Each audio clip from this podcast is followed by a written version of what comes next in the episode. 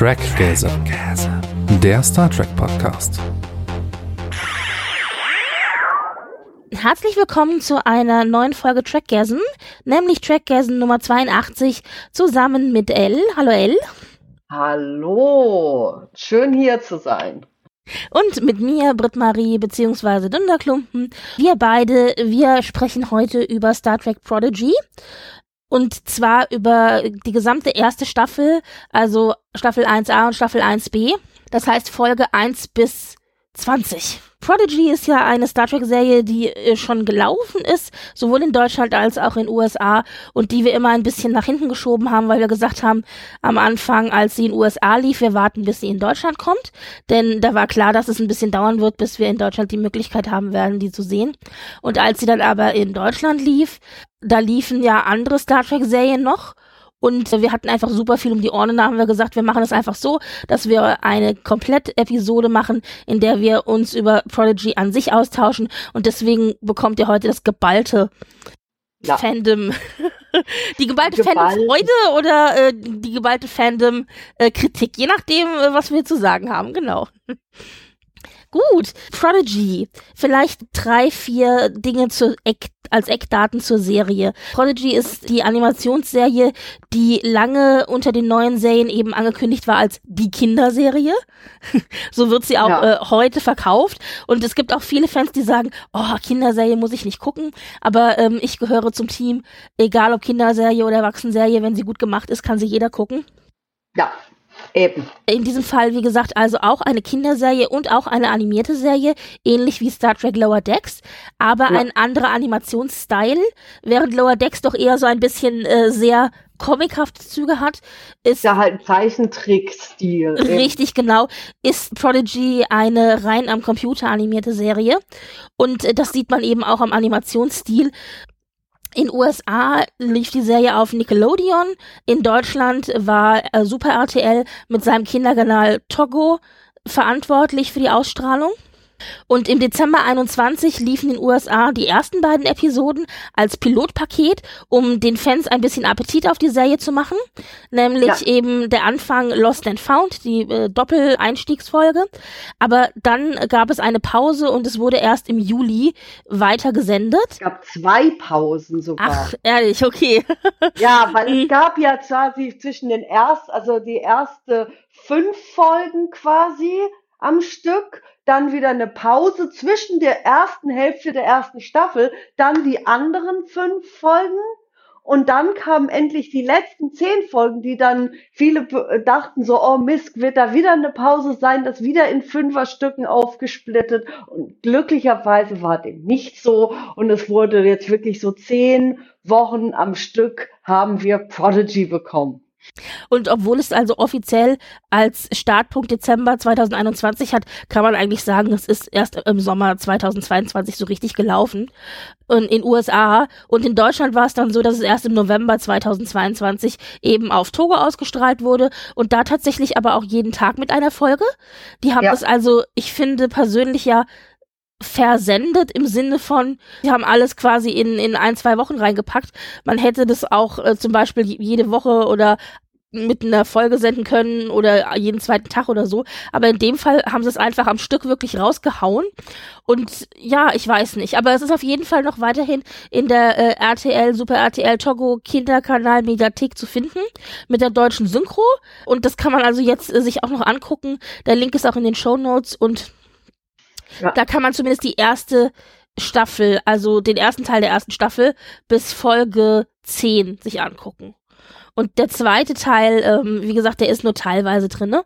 und auch noch nicht komplett. Also ja. Auf Paramount Plus. Nein, auf Paramount Plus ist äh, auf Paramount ist Plus ja alles. ist alles, aber auf, auf in der Togo äh, Mediathek. Also da, das ist ja frei, da brauchst du keinen Streamingdienst oder sonst irgendwas. Das ist Togo ist Super RTL Kinderkanal mhm. Mediathek. Oh, da, da kann jeder drauf. drauf. Ja, genau, aber ah, da kann jeder also drauf äh, Zugriff nehmen. Richtig, genau. Und auch deswegen auch nur in der deutschen Synchro, genau. Ja, ja. Das ist im Grunde also der Kanal, der das im TV ausgestrahlt hat. Ja. Genau, und auf Paramount Plus, wie du gesagt hast, ist dann mit dem Launch äh, im Dezember ja auch unter anderem Star Trek Prodigy eingestellt worden. Und da kannst du eben alle Folgen dir angucken, wobei da auch am Anfang eher nur die ersten zehn drin waren, also quasi die erste äh, Hälfte der ersten Staffel und dann erst etwas verspätet die zweite Hälfte dazu kam, weil die parallel noch ausgestrahlt wurde in den USA und dann etwas verspätet halt in Deutschland mit eingestellt wurde. Jetzt aktuell ist es halt so, dass du auf Paramount Plus dann die deutsche Synchronspur hast und die englische Spur, aber sonst halt ja. keine anderen Sprachen. Ja. ja. Ich habe ab und zu mal beim Gucken hin und her geswitcht, auch mal in die deutsche Synchro reingehört, weil ich mir gedacht habe, ach, hier würde mich doch interessieren, wie sie es übersetzt haben, denn es gibt die eine oder andere Stelle, gerade auch wenn man so Klassiker hat wie Go Boldly oder sowas, ja, dass man dann äh, vielleicht noch mal reinhören möchte und äh, die deutsche Synchro an sich fand ich jetzt eigentlich gut gemacht. Fand ich nicht, okay, nicht schlecht, schön. ja. Sehr schön. Ja, naja, also das ist so das, was, was so ganze, das ganze Sendekonzept anging. Und äh, Showrunner der Show sind Kevin und Dan äh, Hagemann oder Hageman oder wie auch immer ich die betone, richtig betone. Und die beiden kennt man von vorherigen Serien, die sie gemacht haben. Am bekanntesten sind sie für Trollhunters und Ninjago Masters of Spinjitzu. Trollhunters kenne ich, äh, diese ganze Ninjago-Geschichte, also Ninjago oder Ninjago kenne ich zwar, habe ich aber nie gesehen. Ich weiß, dass es ziemlich populär ist unter Kindern und Jugendlichen. Mehr kann ich dazu, kann ich dazu auch nicht wirklich sagen. Wie gesagt, damit sind sie bekannt und ja, sind jetzt eben als Showrunner von Prodigy mit ins Boot geholt worden und es scheint aber ganz gut zu funktionieren. Ja, also bisher, also bis, ja klar, es ist jetzt eine erste, also einige von den Review-Menschis, die ich so auf YouTube folge, sagen auch so, ja, das war eine sehr, sehr solide erste Staffel, wie es für Star Trek nicht immer, aber manchmal üblich ist mittlerweile. Mhm. Und würde auch sagen, bis auf so ein paar Stolperer, die halt mal vorkommen, die ich jetzt auch nicht besonders übel nehme, war das doch ziemlich solide, was da vor mhm. allem, ja, äh, gekommen ist, ja. Also wir haben es schon gesagt, die erste Staffel ist in Staffel 1a und 1b eingeteilt, was ich persönlich ein bisschen komisch fand. Wir haben also zehn Folgen, äh, die circa immer so ungefähr 20 Minuten lang sind. Mal sind sie 23 Minuten lang, mal sind sie 25 Minuten lang. Also das variiert so ein bisschen, aber ich sag mal jetzt grob immer so um die 20 Minuten. Das ist quasi der Staffelteil 1a von Folge 1 bis 10 und dann von Folge 11 bis 20 ist dann der Staffelteil 1b. Und ich habe die immer genannt Staffel 1 und 2 und dabei ist aber der 1b-Teil gar nicht der Staffel 2-Teil, sondern eben der Staffel ja. 1b-Teil. Und das muss ich dir ganz ehrlich sagen, diese Zählweise finde ich enorm verwirrend, weil wir das ja. in Star Trek vorher so noch nie hatten. Also dieses glaub, gestaffelte Senden. Ja. Ich glaube, das hat doch was vielleicht mit Nickelodeon zu tun, ja, wie vielleicht. der Sendeplan aussah und das vielleicht auch, weil es wohl, am Anfang gab es ja auch, dass Dinge nochmal mit der Animation nochmal überholt werden mussten und deswegen diese Zweiteilung in dem ersten Teil der zweiten, ersten Staffel ja äh, versetzt quasi gezeigt worden sind. Ja, ja, so ähm, also, ich ja, ich vermute auch, das muss irgendwas damit muss es zu tun haben. Oder oder ich weiß auch gar nicht so genau, ehrlich gesagt.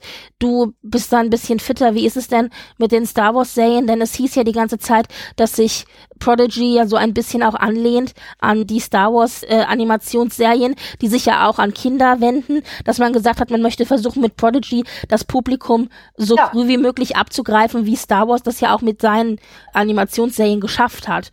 Und da also hat man sich ja ein bisschen orientiert dran. Aber die haben ja auch keine, wenn ich mich richtig erinnere, keine solche komisch gestaffelten ähm, Ich glaube, ähm, wenn, dann war es auch Seasons. Gründe, weil ich habe ja, okay. meistens, als die dann kamen, also bis auf, ich glaube, das war Rebels, die habe ich tatsächlich in der zweiten Teil oder die letzten zwei Staffeln tatsächlich in der Ausstrahlung mitbekommen. Ansonsten habe ich halt, ja gut, die äh, letzte Staffel von Clone Wars habe ich natürlich dann wie alle anderen auf Disney Plus dann gesehen. Aber sonst, oh, ja stimmt, und dann gab's noch Star Wars Resistance, diese Zeichentrickserie, die war auch, ich dachte, der wurde aber auch nicht so unterteilt.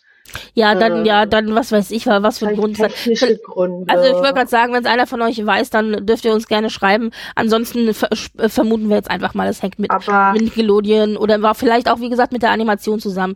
Denn das hatte ich schon wieder vergessen, du hast recht. Das war ja zwischendurch tatsächlich so, dass es hieß, das muss nochmal überarbeitet werden, weil die Animation irgendwie nachanimiert werden muss oder verbessert ja. werden muss oder so. Das hatte ich total vergessen, hast du recht. Ja, die, ist ja auch sehr sichtbar, wie hochwertig die Animationen da sind und wie also richtig ausgearbeitet, schön die Farben und also es ist glatt, es sieht gut aus, es ist schöne Details drin, es kann sich das Auge sehr toll drin verlieren, also die Qualität ist wirklich ganz oben. Absolut, ja. Es ist wirklich eine sehr, sehr, es ist eine sehr hübsche Animation, auch, ja. auch die, ja. die Landschaften und so weiter und Bilder, die uns gezeigt werden von Universum und von fremden Planeten und so. Also wirklich ja. ganz großartig. Und auch die Spezies, die wir dann, also Alien-Spezies, die wir gezeigt bekommen, finde ich auch super. Ja, die werden da sehr schön gemacht, ja. Wenn ich, wenn ich an Dahl denke zum Beispiel, äh, der, wenn man den nah ranscrollt, das ist mir gleich als erstes aufgefallen, als ich die Serie anfing, mir anzugucken, wenn man den sich so ranscrollt, äh, sozusagen ranholt, nur das Gesicht, und zwar die Augen- und Nasenpartie, da hat er oh. ja so, so, so wie weiße, äh, wie heißt es, wenn du, wenn du, ach, wie heißt das denn nochmal, jetzt habe ich das deutsche Wort vergessen. Was wenn so du, Sommersprossen. Sommersprossen, das war das Wort. Genau. So weiße Sommersprossen im Gesicht, und wenn du das aber ranzoomst, sieht es aus, als hätte der sozusagen eine kleine Mini-Galaxie im Gesicht. Ja. Ähm, und das, das fand das ich so schön. Wie, wie, wie, ein Open, also so, so auf Astronomiesprache, wie so ein Open Star Cluster im Gesicht. Ja, so ein bisschen. Das, also die Farbe hängt halt, die Farbe ist natürlich auch, weil er halt violett gefärbt ist, äh, ja. äh, unterstützt es das ja noch. Aber ich fand das halt optisch so schön. Äh, sozusagen ein ganzes Sternenfeld in den Augen, bevor er überhaupt genau. sich in die Sterne rausbegibt. Ja, so, aber um zurückzukommen nochmal auf die Serie, wir haben dann also, wie gesagt, diese Staffel 1a und Staffel 1b. Die ganze Serie hat äh, übergre einen übergreifenden Hauptstory-Arc, der sich tatsächlich von Staffel 1 bis Staffel 20 durchzieht. Aber also Folge. Voll, voll, ja, genau, Folge äh, 20 durchzieht. 20 aber, Staffeln? ja, nein. Folge, genau. Und es gibt aber drin, also innerhalb dieser Folgen immer wieder auch einzelne Folgen, die man in sich abgeschlossen sehen kann, von der Storyline her. Also du hast auch wieder eine gelungene Mischung, finde ich, von einzelnen in sich abgeschlossenen Geschichten, aber eben auch diese Hauptgeschichte, die sich komplett äh, über ja. diesen, über diese äh, Staffeln zieht. Und im Gegensatz aber zu Strange New Worlds zum Beispiel, wo du das ja auch hast, bei Strange New Worlds ist es so, finde ich, da hast du einzelne Geschichten, und der Hauptstory-Arc liegt in der Entwicklung der Charaktere. Und hier hast du aber wirklich tatsächlich einen kompletten Story-Arc, der auch erzählt wird, über die gesamte aber, Staffel hinweg. Ja, und die Charaktere werden halt mitentwickelt. Richtig, aber du hast aber schon eine Hauptstory eigentlich, die sich durchzieht. Ja. ja. Dann haben wir die, die Intro-Geschichte am Anfang der Folge, nämlich mit der Titelmelodie von Michael Giacchino, glaube ich, wird da ausgesprochen der Score der Serie selber, also alle anderen äh, Musikstücke, eben nicht äh, das Intro, sondern der ganze Rest, ist von Nami Melomat, die wir ja von Strange New Worlds auch kennen. Für die Serie schreibt sie ja. Und ich erwähne das, weil ich äh, sagen möchte, dass für mich persönlich, wir haben uns schon mal drüber unterhalten, es ist immer schwierig ja. zu sagen, das Beste, das Größte, das Schönste, so mit diesem Absoluten. Ja. Aber für mich ist tatsächlich die Titelmelodie oder das Intro von Star Trek Prodigy die schönste es von den, sehr, sehr schön. die schönste Melodie von den neuen Serien. Also wenn ich alle neuen Serien nebeneinander stelle und sage, welches Intro gefällt dir am besten, von Discovery und Picard und so weiter und, so, und Strange New Worlds und so weiter, dann ist es für mich persönlich tatsächlich die von Prodigy, die mir am besten gefällt und die ich äh, sehr melodiös auch direkt im Ohr habe. Ja, die ist, also ich sag mal auf jeden Fall, sie ist sehr eingängig und auch mit dem visuellen schön unter, ja. So untermalt, die einfach so ein ich, ich würde sagen, mittlerweile, also für die neuen Intros, die haben ja auch immer jeweils vielleicht auch ein bisschen andere Funktionen. Zum Beispiel Strange New Worlds ist ganz klar eine Reinterpretation von TOS. Ja.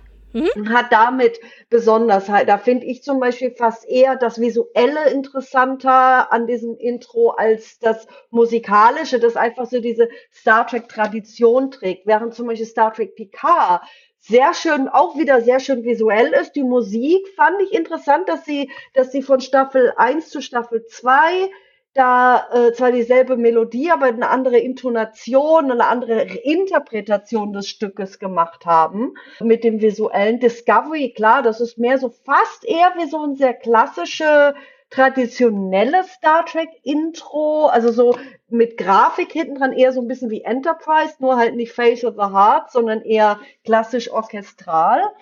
Und dann, was haben wir denn noch?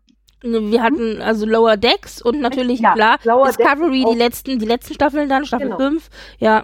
Ja, aber äh, genau, und dann hatten wir halt Lower Decks, das halt so ein bisschen TNG, aber auch mit, mit Bildern hinten dran. Also ich muss sagen, TNG, oh, äh, nicht TNG, also Lower Decks und ähm, Prodigy haben halt für sich als animierte Serien mit so so dem visuellen in dieser in diesem Animationsstil sind reizvoll. Und ich denke immer je nachdem weißt welchen Kontext einem halt selbst am besten gefällt gibt es natürlich dann Lieblingsversionen so mhm. würde ich mir das erklären. Ich persönlich tendiere halt generell zu Melodien, die so die einen Hook haben, also die wo eine wo, wo man eine Melodie ja. drin erkennen kann, die auch sehr melodiös sind. Deswegen mhm. gefällt mir eben das Intro gerade zu Prodigy auch sehr sehr gut. Ja. Und ich muss aber auch sagen, ich war überrascht. Es ist ein extrem langes Intro, also für ja. eine Zeichentrickserie beziehungsweise eine Animationsserie, die ja doch nur 20 Minuten lang ist, ist es ein enorm langes Intro, das wir da bekommen. Aber äh, mich soll es nicht stören. Musikalisch ist das natürlich auch etwas an Voyager angelehnt. Ja, absolut. Hm. Und ja, ganz klar, weil das ist quasi auch so ein bisschen, weil ja Janeway sehr zentral da drin ist äh, und Chakotay ja, ja äh, auch sozusagen immer wieder vorkommt, thematisiert wird, ist das natürlich auch so, ja, Picard hat natürlich auch Voyager-Erbe mit Seven of Nine, aber das ist sehr noch so vom Gefühl, weil sie auch im Delta-Quadranten sind, ist das sowas wie eine Fortsetzung, so eine, so, so eine. Ja, oder äh, die Cousine vielleicht. Genau. Cousine oder halt das, das junge, oder das Kind von, von, von Voyager, so, das, ja. Mhm. Das ist auch übrigens äh, interessant, wenn man sich fragt, wann spielt denn die Serie? Prodigy spielt, du sagst es schon, im Delta-Quadranten, was ja schon mal spannend ist, weil es ja der Quadrant ist, in dem ja Voyager eben so lange unterwegs war. Und es spielt äh, im Jahr 2083, was de facto sechs Jahre ist, nachdem die Voyager wieder zurück ist, äh, im, also, ähm, äh, wie sagt man, in, im, äh, auf der Erde. Also 2000. Und ungefähr dieselbe Zeit wie Lower Decks. Ja, also 2377 ist Voyager, hat war das Ende von Voyager, beziehungsweise die Serie ist eben dann geendet, ja, mit dem Heimkommen. Und 2300 83 ist, wo wir eben jetzt äh, zeitlich mit Prodigy einsteigen. Und da muss ich dir aber ehrlich gesagt sagen, ich habe jetzt extra für die Recherche heute nochmal nachgeschaut, äh, wann genau Prodigy spielt. Ich hätte ja persönlich gedacht, ohne nachzugucken, dass es sogar noch später spielt, weil wir ja dann ähm, in Prodigy ja auch die in Anführungszeichen echte Janeway zu Gesicht bekommen. Und da hat sie ja schon die eine oder andere graue Strähne im Haar. Und ich finde, sie sieht also älter aus als nur sechs Jahre älter. Ja, aber es ist halt. Oh, ja, also ich finde es legitim, nach so einer langen Reise mit der Voyager darf sie auch gerne mal ein graues Haar haben. Aber ich finde, sie sieht halt älter aus als nur sechs Jahre älter. Warte mal, wie sah sie in Nemesis aus? Weil das ist ja auch so, Nemesis war ja so ein paar Jahre vorher. Ich glaube, da war sie ganz grau, oder? Äh, ich schaue das gerade mal, Nemesis, weil da kam sie ja ganz kurz vor als Admiralin. Ich glaube, da ja, war sie ganz grau. Sie, Nee, nicht, überhaupt nicht. Da hatte sie sogar wieder diese hochgesteckte Frisur. Okay. Äh, die sie, die also Mulgrew selber auch nicht so mochte, weil sie lieber den Bob mochte. Ja. Was da auch besser aussah und ihr halt vorher so dieses Hausmütterchenhafte Look ja, gegeben Dutt. worden. Ja, ja. Dieser Dutt. Und wo ich auch immer sage, wenn Leute sagen, oh, die hat so eine doofe Frisur, sage ich, hey, Janeway kann nichts dafür, dass sie diese blöde Frisur hat. Da musst du eher mit Rick Bauman schimpfen und die Art, wie sie inszeniert worden ist, als die Figur selber.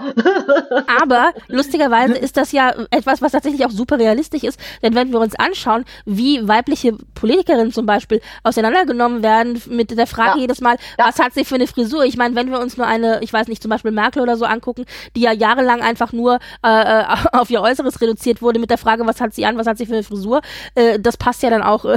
Ja, natürlich. Das ist halt Klar. so dieses, dieses ständige Messen, wer ja, eine ja. feminine oder weibliche Person halt äh, anders interpretiert wird als maskuline und als weil zum Beispiel auch die Frisuren ist einfach der klassische Bob ist so die gestandene Lady, die halt jetzt nicht die Haare so Brüsselise-mäßig hoch hat und ja etwas moderner wirkt als die hochgesteckte. Oder es gibt dann noch die ganz Kurzhaarversion, so wie zum Beispiel, war das nicht Judy Dench als M in James Bond zum Beispiel oder Ja, zum Beispiel, genau.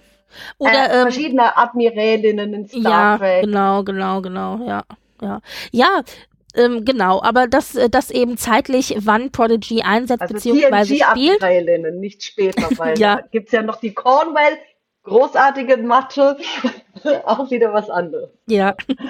ja, und äh, tatsächlich hat dann auch Prodigy äh, die Anerkennung von außen bekommen, denn sie haben für ja. die erste Staffel, beziehungsweise für den ersten Teil der ersten Staffel einen Emmy gewonnen, und zwar einen Children's and Family Emmy Award für Outstanding Individual Achievement in Production Design, was natürlich ja. wieder sehr speziell ist. und Aber technisch wieder ist. Äh, ja. Richtig, genau. Und natürlich auch ein Children äh, and Family Emmy Award, also das ist nochmal eine extra Kategorie des Emmys. Aber nichtsdestotrotz, scheiß drauf, es ist ein Emmy, es ist eine Anerkennung und es ist für eine animierte Zeichentrick, also Kinderserie, das ist ja auf jeden Fall. Und, und äh, es ist Star Trek. Also Star Trek kriegt ja sowieso, finde ich, zu Star viel Wars, Liebe. Äh, Star Wars, Clone Wars hat damals auch, damals hieß das noch Daytime Abbey, ja, auch ja. gewonnen. Weil halt eben war eben auch eine animierte Kinderserie. Ja. Und ja ich finde bei Star Wars, also bei, bei Prodigy jetzt, wie verschiedene, teilweise fast super, äh, fast äh, auf Englisch on the nose, also sehr eindeutige Star Wars Bezüge darin, mhm. finde ich fantastisch, weil ich halt beide Universen liebe. Aber was denn zum Beispiel? Moment, okay, es gab einen Moment im zweiten Teil, wo wir ja den, hier auch den Hintergrund von Rock Truck hatten, mhm. wo, wo, wo sie ja in dieser Kampfarena mit diesem älteren, äh, quasi Gladiator mhm.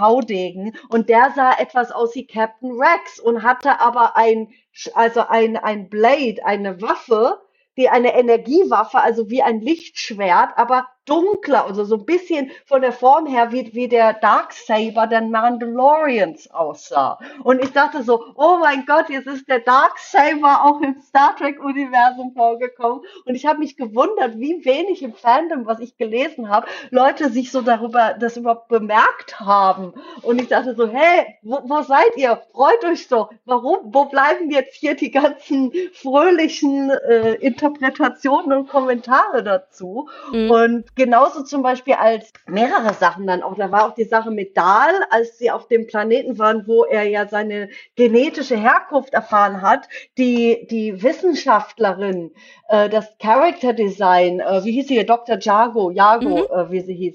Sie sah halt aus wie so ein Kaminoan, also diese Planet dieser Leute, die die Klone gemacht haben. Stimmt richtig, das ist mir auch aufgefallen, Auf ja. jeden Fall. Und dann halt auch äh, die eine Folge, die ich persönlich, also Story Storytelling technisch also fast etwas zahnschmerzig fand, war diese Crossroads-Folge, wo sie auf diesem eisigen Planeten waren, das auch so ein bisschen von Enterprise inspiriert war, wo sie halt jemanden suchen, wo es dann so einen Lockdown gibt gegen schlechtem Wetter und so weiter. Das ist ja auch eine, die Enterprise, fällt mir jetzt nicht mal eine Enterprise-Folge, wo die Topol einen flüchtigen umoperierten Vulkanier hm, Ich weiß, also, kann ich dir nicht helfen, weiß ich jetzt nicht, aber okay. Organisation, mhm. der, der später ja auch Oh, The Pring, genau. Ich hätte fast ja, Pau gesagt. Nein, The Pring. Genau, The Pau ist nochmal eine andere. genau. äh, aber ähm, da, teilweise das, aber da auch war so dieses, wie, wie, wie es Obi-Wan Kenobi im ähm, New Hope Episode 4 auch so schön sagt, a wretched hide of scum and villainy. Es hatte halt eben sowas von wie so eine eisige Version von Moss Eisley. Und war aber schön. Also es hat Spaß gemacht. Ja, und wir bewegen uns ja, ich meine, gut, wir haben ja in Star Trek Voyager den Delta-Quadranten ein bisschen vorgeführt bekommen, aber nichtsdestotrotz wird der Delta-Quadrant, weil er ja auch so weit weg ist und wirklich am Rand auch dessen, was Star, also die Föderation auch normalerweise erforscht, ähm, wird immer so ein bisschen auch so wie, ich weiß nicht, so die Badlands präsentiert, weißt du, also oder The die, Wild die Wild West. Da, ja, ja, genau, Wild Wild West, im wilden Westen da draußen, wo irgendwie noch alles, äh, weißt du, wo, wo es keine richtige, also wo alles ganz gesetzlos ja, ist und Rim, richtig genau genau genau und das. das ist ja auch das wo weshalb die Protostar überhaupt entwickelt wurde was ja dann auch Janeway am Ende in ihrem ganz am Ende in Folge 20 in ihrem Vortrag dann vor dem Tribunal sagt sie sagt die Protostar ist dafür entwickelt worden um eben ganz an den Rand zu gehen und an an unseren Grenzen an unseren bisher äh, bekannten Grenzen eben zu schauen ob es da Zivilisationen gibt und Alien-Spezies, mit denen wir in Kontakt treten können. Und genau das haben wir gemacht, indem wir eben diese Crew äh, bekommen haben. Genau, ja. Genau, und das ist da, eben, eigentlich hat die Protostar zwar nicht geplant, aber sich quasi durch, durch quasi das, was das Schiff erlebt, also aus der Sicht des Schiffes, hat das Schiff quasi diese Kids eingesammelt und zur Föderation gebracht. Ja, und äh, hier ist nämlich, dann können wir auch gleich nochmal sozusagen auf die Hauptstory eingehen, nämlich die Protostar steht im, also natürlich steht die Crew im Mittelpunkt, aber auch die Protostar. Wir haben also wieder klassisch ein Schiff, auf dem man unterwegs ist und auf dem man Abenteuer erlebt und dieses Schiff ist besagte Protostar und also quasi ein kleiner, ein kleiner Stern äh, äh ja, in, der, in, in der Bildung, genau. Und die Protostar ist etwas Besonderes, weil wir hier ein Schiff haben, das natürlich ganz normal äh, einen Warpkern hat, also sogar zwei Warpkerne Turbine, aber es gibt noch einen zusätzlichen Motor, kann man vielleicht so sagen. Ein, Proto-Engine. Genau, eine, einen Proton-Motor, ein Proto-Engine und das ist eben diese, diese, dieser Protostern oder die Energie eines Sterns, der da genau in einem äh, Containment Field sozusagen drinne steckt und dazu führt, dass sie mehrere tausende Lichtjahre am Stück tatsächlich von der Geschwindigkeit her voranspringen können. Also bei ihrem ersten Versuch, glaube ich, sind sie 4000 Lichtjahre am Stück ja. gesprungen. Auch von einem Quadranten in den anderen, in, also vom Delta-Quadranten, glaube ich, sogar in den Beta-Quadranten, oder? Genau, die sind an den Rand des Beta-Quadranten. Richtig, also von einem Quadranten in den anderen. Nur mal als Vergleich, die Voyager hat sieben Staffeln gebraucht, um vom einen Quadranten in den anderen zu kommen. Also nur als, als direktes Beispiel, weil man sich halt vielleicht fragen kann, warum ist das so was Besonderes? Ja, es ist so was Besonderes anderes, weil man diese Riesensprünge einfach nicht machen kann. Und es ist auch so eine Art, jetzt sag mal so auf, auf äh, wenn, wenn, wenn eins sich anschaut, was so die Entwicklung von Antrieben betrifft, ist das auch quasi, so könnte eins sich vorstellen, das ist so, wir wissen ja aus Next Generation die Folge Timescape, wo rauskommt, ja, der Antrieb, was die äh, Romulaner als Antrieb benutzen, sind ja diese kleinen Singularitäten, also kleine schwarze Löcher. Mhm. Und da geht also quasi die Föderation jetzt hin und benutzt dann quasi das Gegenteil oder halt äh, eine andere äh, anderen Himmelskörper, also einen Protostern, einen mhm. kleinen jungen Babystern als Antrieb. Das finde ich halt auch sehr schön, wie also da diese Idee von, von verschiedene Objekte, also sehr energetisch starke Objekte als Antriebe zu mhm. verwenden. Und die Protostar ist ja auch ein Prototyp, aber offensichtlich, das fand ich interessant, ist ja diese Art des Motors relativ stabil. Natürlich können sie das nicht dauernd benutzen, ist klar, aber wenn ja sie es aufladen. richtig, aber wenn sie es dann benutzen und so weiter, ist es alles sehr sehr stabil, weil bisher war es ja dann immer so gewesen, alles ist irgendwie experimentell und es könnte sein, dass der gleich alles um die Ohren fliegt oder so. Nee, also es ist relativ relativ äh, gut alles ausgearbeitet dafür, dass es ein Prototyp ist. Und was wir eben auf dem Schiff auch noch haben, und das ist natürlich das, äh, was uns besonders freut als alte Star Trek-Zuschauer ist, wir haben ein Hologramm, nämlich äh, Janeway als Hologramm, die sozusagen als eine Art Leerhologramm auf diesem Schiff installiert ist und die äh, Kadetten, Star Trek-Kadetten oder ähm, äh, Kadetten, genau, der Academy äh, unterrichten soll. Also ist dieses Schiff auch gleichzeitig eine Art Schule Schulungsschiff. Ist so ein Ausbildungsschiff, wo quasi die, die jungen Kadetten, so, so die Azubis dann hinkommen, um da, da sozusagen im Feld so ihr, ihr, ihr, ihr Praktikumsjahr da zu machen, quasi im Delta-Quadranten mit Captain Chakotay. Was aber auch so ein bisschen, finde ich, widersprüchlich ist, weil wir haben hier einen Prototyp, der halt eigentlich dafür gedacht ist, wirklich an die äußersten Grenzen zu gehen und die größten Abenteuer zu erleben. Und normalerweise stecke ich ja auf so hochexperimentelle Schiffe, die wirklich in Risikogebiete, sagen wir jetzt mal potenziell auch fliegen, ja nicht unbedingt Azubis. Also das ah, widerspricht sich, finde ich, so ein bisschen. Erinnerst du dich nicht an Vali die Valiant aus CS9, die zwar einen erwachsenen Captain hatte, aber da war äh, im Dominion-Krieg, also auch von der Defiant-Klasse, das war auch noch, also könnte eins noch sagen, teilweise noch im, im Prototyp-Status befindlichen Schiffsmodell. Okay. also ich dachte, das ist so ein bisschen Plot äh, Convenience hier halt auch für die ganze Serie. Aber, ja, äh, aber okay. es gibt noch, es, sag mal so, es gibt Präzedenz im Star Trek-Universum dafür. Mhm. Okay. Ja. und genau das ist dann auch die Geschichte, die wir bekommen. Wir bekommen nämlich die Geschichte einer Crew, die hier mehr oder minder zusammengewürfelt äh, auf der Protostar landet.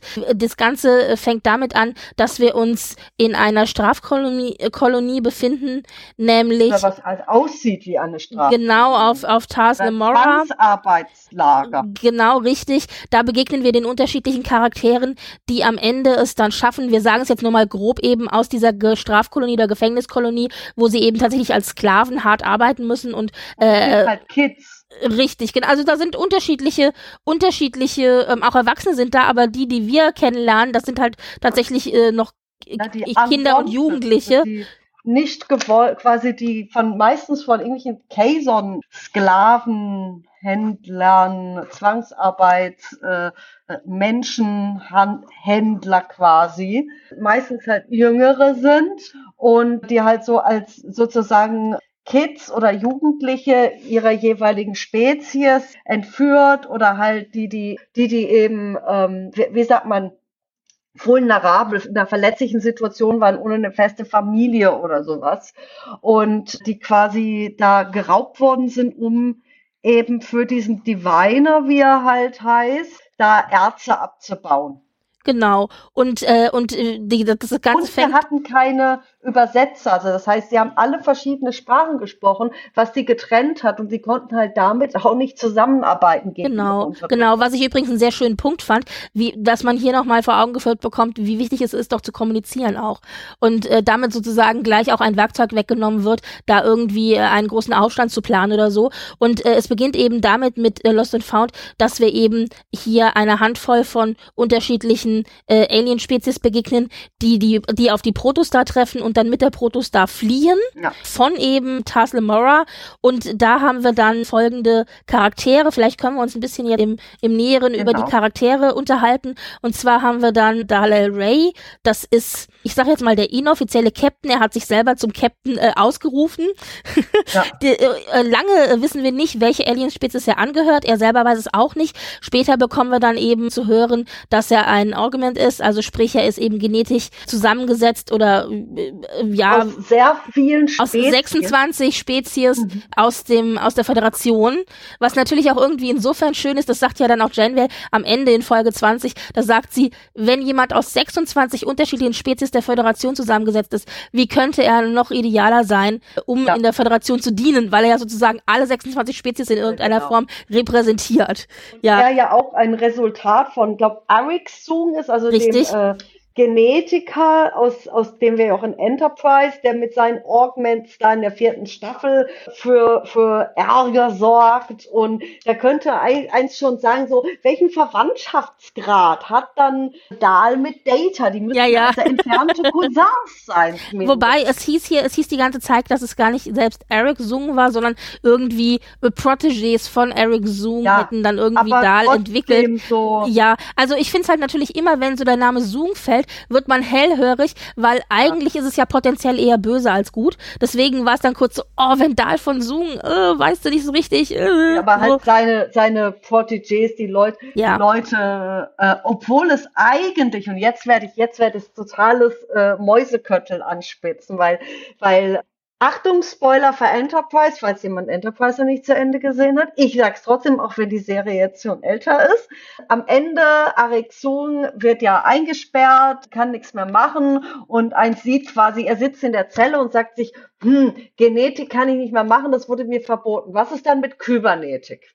Und da äh, wird also angedeutet, also quasi aus, von dem Stand von Star Trek da, dass quasi er schon hingeht und so dieses kybernetische Treiben der Zooms dann schon anfängt. Mhm. Was ja dann äh, mit Nunian Zoom, der ja Lore Data Before erschaffen hat und andere. Genau, was dann darin gipfelt, genau richtig, ja. Ja, das fand ich, äh, war ein, ein schöner Verweis für die Star Trek-Fans, die sich innerhalb des Star Trek-Universums so ein bisschen auskannten. Und das bekommen wir dann eben auch zu hören, als sie sich auf diesem Eisplaneten, nee, andersrum, ein bisschen später sogar noch. Also das ist die Folge nach diesem Eisplaneten. Also es genau, ist, äh, richtig, wo sie da mit diesem, genau, mit diesem äh, Aufzug da irgendwie auf dem Planeten dieser, runter. Oh, das ist so genau. toll, dieser wieder mal ein schöne Weltraumaufzug voll. genau, genau. Was wir aber, was wir aber tatsächlich äh, vorher schon erfahren, ist ein bisschen die Background Story von Dahl, denn in der Folge 7, also relativ früh ja. eigentlich schon in der, im ersten Abschnitt der ersten Staffel, bekommen wir die Folge First Contact, also der erste Kontakt. First Contact. Genau. Wortspiel, weil, weil Con also auf Englisch, wenn er sagt, this is a con, ist das eine Betrugsmasche.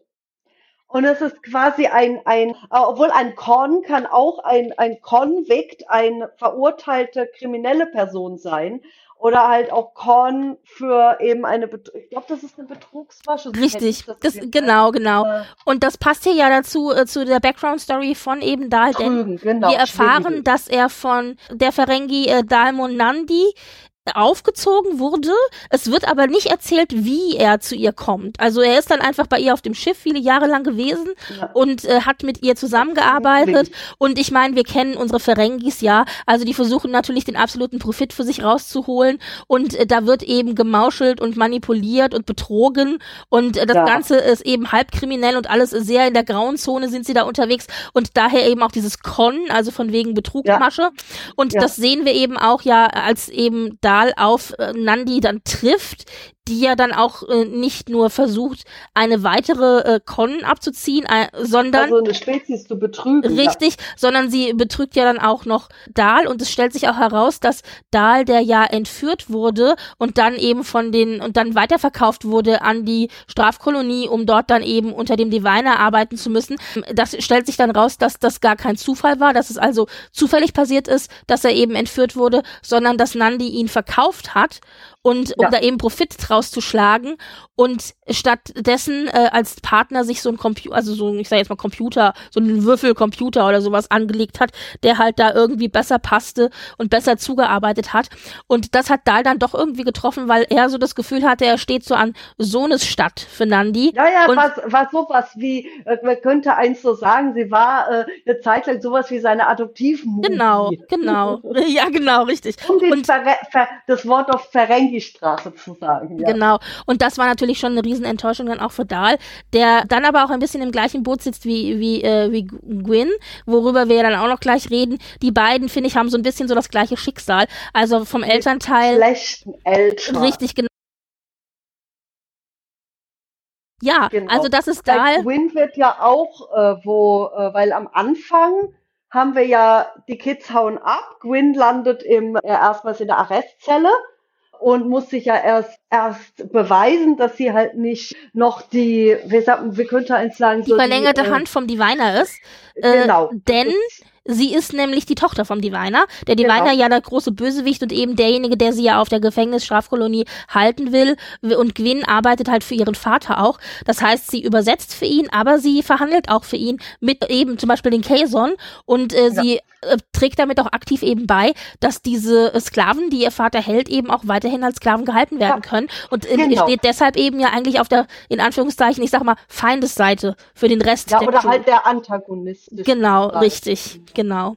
Weil was ich auch wieder so, so auch wieder so ein kleines Star Wars an Andeutung war am Anfang, wie eins, also den Diviner in seiner äh, wohl körperlich abhängig ist davon in einer äh, in so einer Röhre mit mhm, heilender ja, Flüssigkeit ja, ja. zu hängen, natürlich sofort so ein Muster war auch die, die ganze Tanks, gell? Ja. ja, diese Bagdad und so, natürlich die Architektur des Schiffes, also da wo der Diviner auf Tasla Mora lebt, so natürlich ein bisschen auch so eben an etwas erinnert, wo Darth Vader drin leben könnte mhm. und sie kniet tatsächlich vor ihm wie so eine Apprentice von einem Sith Lord und nicht wie von einem Vater und mhm. das also sehr hierarchisch, sehr äh, nicht unbedingt sehr liebevoll, sondern er sagt ja auch so my progeny und so wie my my apprentice und genau und sehr, progeny kann man vielleicht so so grob übersetzen mit mein meine nach mein Nachkomme, ja. genau ja ja genau Nachkommen Ja, es ist auf jeden Fall eine komische Bezeichnung. Also so wie man sagen würde, mein Sohn oder meine Tochter sagt er halt die ganze Zeit mein, mein, mein Nachkomme oder meine Nach. Mein Nach, genau, na,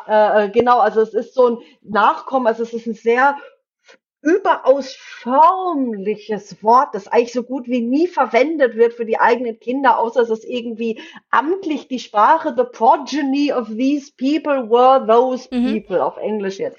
Und also meistens, soweit ich das weiß, also es ist sehr, sehr förmlich, fast eher sogar eben amtlich zeremoniell. Und das also der, diese Wortwahl getroffen worden ist, sagt halt natürlich, erzählt uns ja was über die Beziehung Richtig, zwischen den genau, beiden. genau. Denn wir erfahren später, dass ja auch sie eben als als Nachkomme von ihm ja eigentlich Sie dafür gedacht ist.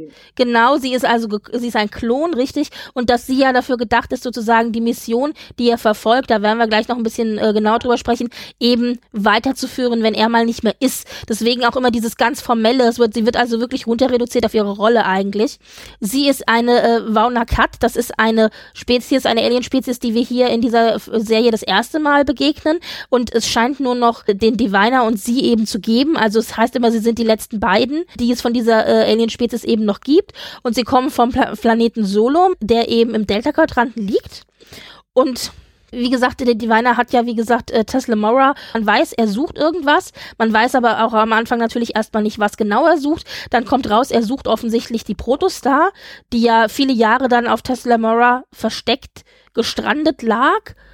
Ja, unter, äh, irgendwie auch unter bestimmten Gestein, das nicht scannbar war, natürlich. Richtig, und genau. Per Zufall in einer Höhle von Dahl und Konsorten bei einer Auseinandersetzung, glaube ich, bei einer, sogar bei einer ja. Auseinandersetzung mit, mit quasi äh, Diviners, genau dieser äh, Roboter, der ihn unterstützt, der erinnert natürlich auch so, so ein bisschen an General Grievous aus äh, Star Wars. Ja, genau, also Dreadnought wird er genannt. Dreadnought, genau. Und äh, Dreadnought ist, also äh, ich habe äh, ich hab extra jetzt nochmal nachgeschaut, also hier wird er als Helfer präsentiert, in Memory Alpha wird natürlich, wird die ganze Spezies von Dreadnought als Helfer Helfer der Vaunakat ganz generell irgendwie dargestellt. Aber hier ist es eben so, wir haben einen, äh, ja, doch eigentlich einen Androiden oder Roboter, ich weiß, Androiden. Ja, diese Roboter-Spezies, die quasi diese Art von Roboter ja, gebaut, quasi mechanisch gezüchtet, in Anführungszeichen, so wie die halt, wie der in äh, Star Trek Picard ja auch am Anfang diese Synthesies, die die Flotte auf Tupia Planitia, auf, auf dem Mars für die äh, Rettung der Romulanskis da bauen. Ja, also man sieht schon, alleine schon mit den ersten beiden Figuren, die wir hier besprechen, haben wir wieder tausend und eine äh, Querverbindung in andere Serien und in andere Stories. Also da ist ganz viel, was man äh, an Querverbindungen aufbauen kann, aber eben nicht muss. Das heißt, das ist auch hier wieder das Schöne mit der Serie, wie auch finde ich mit fast allen neuen Serien. Man kann sie so sehen, ohne dass man Vorwissen haben muss. Aber wenn eins sie zum Beispiel, ich glaube, erstes, also in dieser do ersten Doppelfolge, da ist Dahl irgendwie in, in diesem Schiff vom Designer gerade nicht in der Zelle, unterhält sich mit Gwyn und dass die ganze Beleuchtung und die Architektur von dem Raum erinnert an die Szene in, in Blade Runner, dem alten Film aus den 80ern, wo also Harrison Ford, Decker, reinkommt zu diesem Tyrell von der Tyrell Corporations, die diese, die die ähm, Replikanten bauen, um halt dort mit Rachel zu sprechen.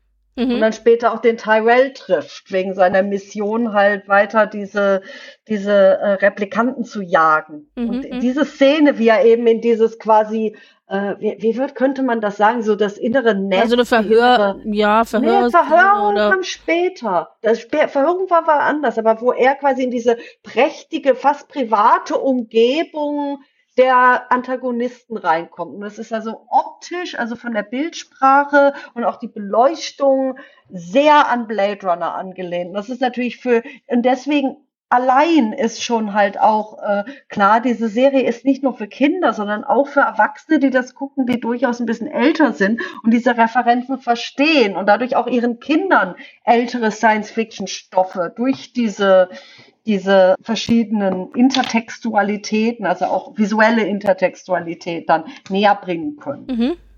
Ja, während Gwyn, ich sag jetzt mal, als verlängerte Hand des Diviners und damit als Bösewicht in Anführungszeichen anfängt und erstmal dann auf der Protostar äh, mitgenommen wird, äh, also als, als Geisel im Grunde, als, als Gefangene, ja. Richtig. Genau. Äh, das ändert sich ja dann, ändert sich das im Laufe der Serie eben, dass sie Teil der Crew wird. Wer gehört noch zur Crew? Zur Crew gehört auch noch Jankum Pock, ein Tellarid. Ja. Tellarid-Spezies kennen wir aus, aus, eigentlich aus allen Star Trek-Serien, aber ganz viel sind sie auch in Enterprise vorgekommen. Hier ist es so, dass eben Jankum Pock eine ja. der vier Gründungsspezies der Föderation. Genau. Und die sind das wird die, ja auch für ihn wichtig. Richtig, das sind die, wenn man sich fragt, wie sehen die nochmal aus? Die mit der Schweinenase. Ja, die das halt so, so ein bisschen, bisschen sowas, sowas wie. So ein bisschen wie Wildschweine, finde ich, mit ihren Hauern auch. Also ein bisschen, also oder oder in würde ich zum Beispiel fast auch sagen, wenn wenn die Vulkanier oder die Vulkanoiden-Spezies sowas wie die Elben wie in Tolkien die Elben von Star Trek sind, sind das die Zwerge von Star Trek. Ja, genau. Das ist, das ist ein schöner Vergleich. Genau, ja. ja. Also, und er ist Tellerit. Tellerite sind dafür bekannt, dass sie gerne streiten und immer so ein bisschen grummelig sind und so. Also, sie streiten auch gerne mit sich selber irgendwie. Ich find's total lustig, ja, weil Jack und Pock, vor allem, Auseinandersetzung auch was Positives bei denen. Richtig, also, genau. Aber auch immer mit sich selbst. Also wenn er keinen zum Streiten findet, streitet er halt mit sich selber. Das finde ich auch immer so. Also er redet immer irgendwie mit sich selber. Das ist also schon, ich finde es irgendwie, ich finde es sympathisch. Und Vor allem, was interessant ist, weil er sagt immer seinen Namen, mhm. wenn er irgendwas denkt, so Jenke Pog. Also in, in der dritten Person, Pog, genau. Genau, in der dritten Person von sich. Und er ist jetzt nicht irgendwie mit Lothar Matthäus verwandt, sondern tatsächlich. Das royale Wie.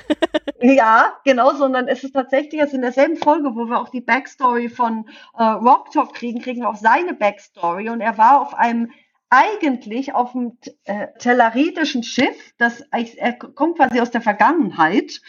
Ja, aus also dem 22. Jahrhundert, also Jahrhundert. Zwei, zwei Jahrhunderte früher sozusagen als das Jahrhundert, in dem wir jetzt sind, genau. Er ist quasi aufgewacht, das Computersystem wollte, dass er irgendwie Fehler auf dem Schiff behebt, bevor er dann wieder einschlafen dürfte. Ja, damit eben die anderen, die auf dem Schiff sind, eben äh, damit die weiterschlafen können, weil es sind insgesamt wohl 30 Cryo-Chamber auf diesem Schiff, die also im, im, im, Tiefschlaf sich befinden und er ist halt geweckt worden, um die Fehler, die auf dem Schiff entstanden sind, eben zu beheben, ja. was ihn automatisch sozusagen in die Position des Ingenieurs zwingt.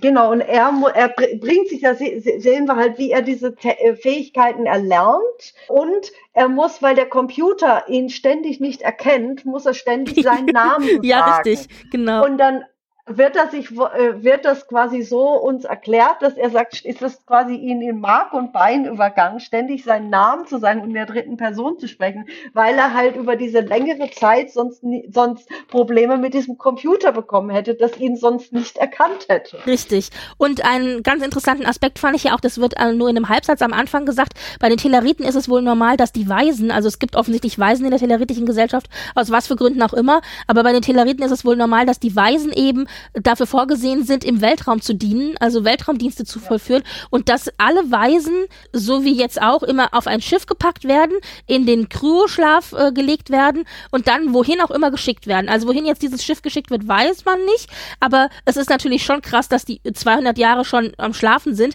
in dem Moment, in dem halt Jenkinpock geweckt wird, ja. Also das finde ich sehr spannend und man trifft ja später auch noch auf einen Telerit, der auch tatsächlich sehr viel eindrucksvoller aussieht als Jenkinpock, weil Jenkinpock ist klein und untersetzt und hat nur so, so und seine Hauer, also die haben ja so rechts und links Hauer, ähm, die auch aus dem Mund rausgehen und der hat also im Grunde so ein bisschen verkrüppelte Hauer. Der eine ist so ein bisschen nur so halblang und der andere, der ist quasi gar nicht vorhanden. Also er ist sozusagen ein, ein, ein Telerit, der nicht so richtig wirklich dem Idealbild der teleritischen ja, also Spezies also entspricht gezeigt, dass es quasi die Pogs gibt, die etwas kleineren, die so manchmal ein bisschen verächtlich von den größer gewachsenen. Und das fand ich so ein bisschen von den Writern, gerade von der Spezies, die die Föderation äh, geprägt hat. Klar, die sind so auf Streit gerne aus, das ist Teil ihrer Kultur, also produktiver Streit schon eher. Aber trotzdem, das fand ich so äh, das war so ein Schwachpunkt. Außer es wird vielleicht noch irgendwas wichtig werden. Also ich glaube, das zieht sich, das zieht, das, das, also das zieht sich ja durch die ganze Serie. Und zwar, er, er also er wird damit in das in das Narrativ mit reingenommen, das wir ja die ganze Zeit schon in der Serie haben und das auch Janeway auch bedient und auch die restliche Crew, nämlich die Außenseiter. Also Janeway sagt, ja, habe ich euch die Story erzählt von Molly. Molly war the runt of the litter, also sie war die kleinste im Wurf, die schwächste, der man nichts ja. zugetraut hat und, und so weiter. Hund, genau, und äh, genau, also ihr Hund, genau. Und aber und so wird auch erzählt über die Crew, das eben heißt ja, also ihr als Crew, ihr seid alle irgendwie Außenseiter, keiner wollte euch, ihr werdet, würdet als die Schwachsten und ja, die äh, un Unwanted, genau. Genau, richtig. Ihr, ihr, wart die Unwanted und jetzt seid ihr es eben nicht mehr. Und da fügt sich das, finde ich, so ein bisschen ein mit Jacob Pock, ja. dass er also auch äh, von seiner eigenen Spezies sozusagen in der Hierarchie der Telariten eben mehr auf der unteren Stufe eingeordnet wird, obwohl er in das ja nicht ist. Sinn ist es so, aber es ist, es klingt halt nach quasi speziesinternem Rassismus. Ja, natürlich ist es auch, absolut, ja, ja, das, das, genau, ja. Ja, und also das ist Jenkins Pock und äh, diese Stelle des Ingenieurs, die übernimmt er dann auch auf der Protostar. Er hatte eine Hand, die sozusagen eine mechanische Hand ist, die er da in, also die, in die er auch alles verwandeln kann. Also mal ist es ein Hammer, mal ist es eine Zange, je nachdem, was er halt braucht, um, oder ein Schraubenzieher oder so. Und ist natürlich ganz praktisch. Er kann es immer alles beheben, also er ist schon schon so ein kleines Genie, aber auch immer sehr rabiat. Also er nimmt dann auch gerne mal den Hammer und haut dann mal dreimal drauf. Vielleicht geht's ja dann wieder. So nach dem Motto. Ja, genau. ja. ja. Und dann haben wir Rock Talk. Das ist ja auch sehr spannender Charakter. Also ich glaube, die Spezies ist Precarian. Mhm, genau. Also sehr groß gewachsen, sehen aus, als ob so deren Haut wie so äh, raue Kristalle sind. Fast. Ja, oder roter Felsen oder so, genau. Hm. Ja, ja, genau. Und äh, da ist es also, bevor also die, die Übersetzungseinheiten, also der, der äh, Universal Translator eingeschaltet wird, quasi durch einen Kommunikator, klingt sie halt, als ob sie so ein graulendes, großes Berserkermonster wäre. Und dann mhm. macht sie den Mund auf, ist das ein kleines Mädchen aus ja. dieser Spiel. Und das war natürlich wirklich ganz, ganz großartig, weil da absolut gegen sämtliche Erwartungen gearbeitet wurde. Ja. Ich glaube, keiner, wir haben ja am Anfang, bevor die Serie losging, haben wir ja auch Bilder gezeigt bekommen. Ja. Und keiner hat damit gerechnet, dass das ein Mädchen ist.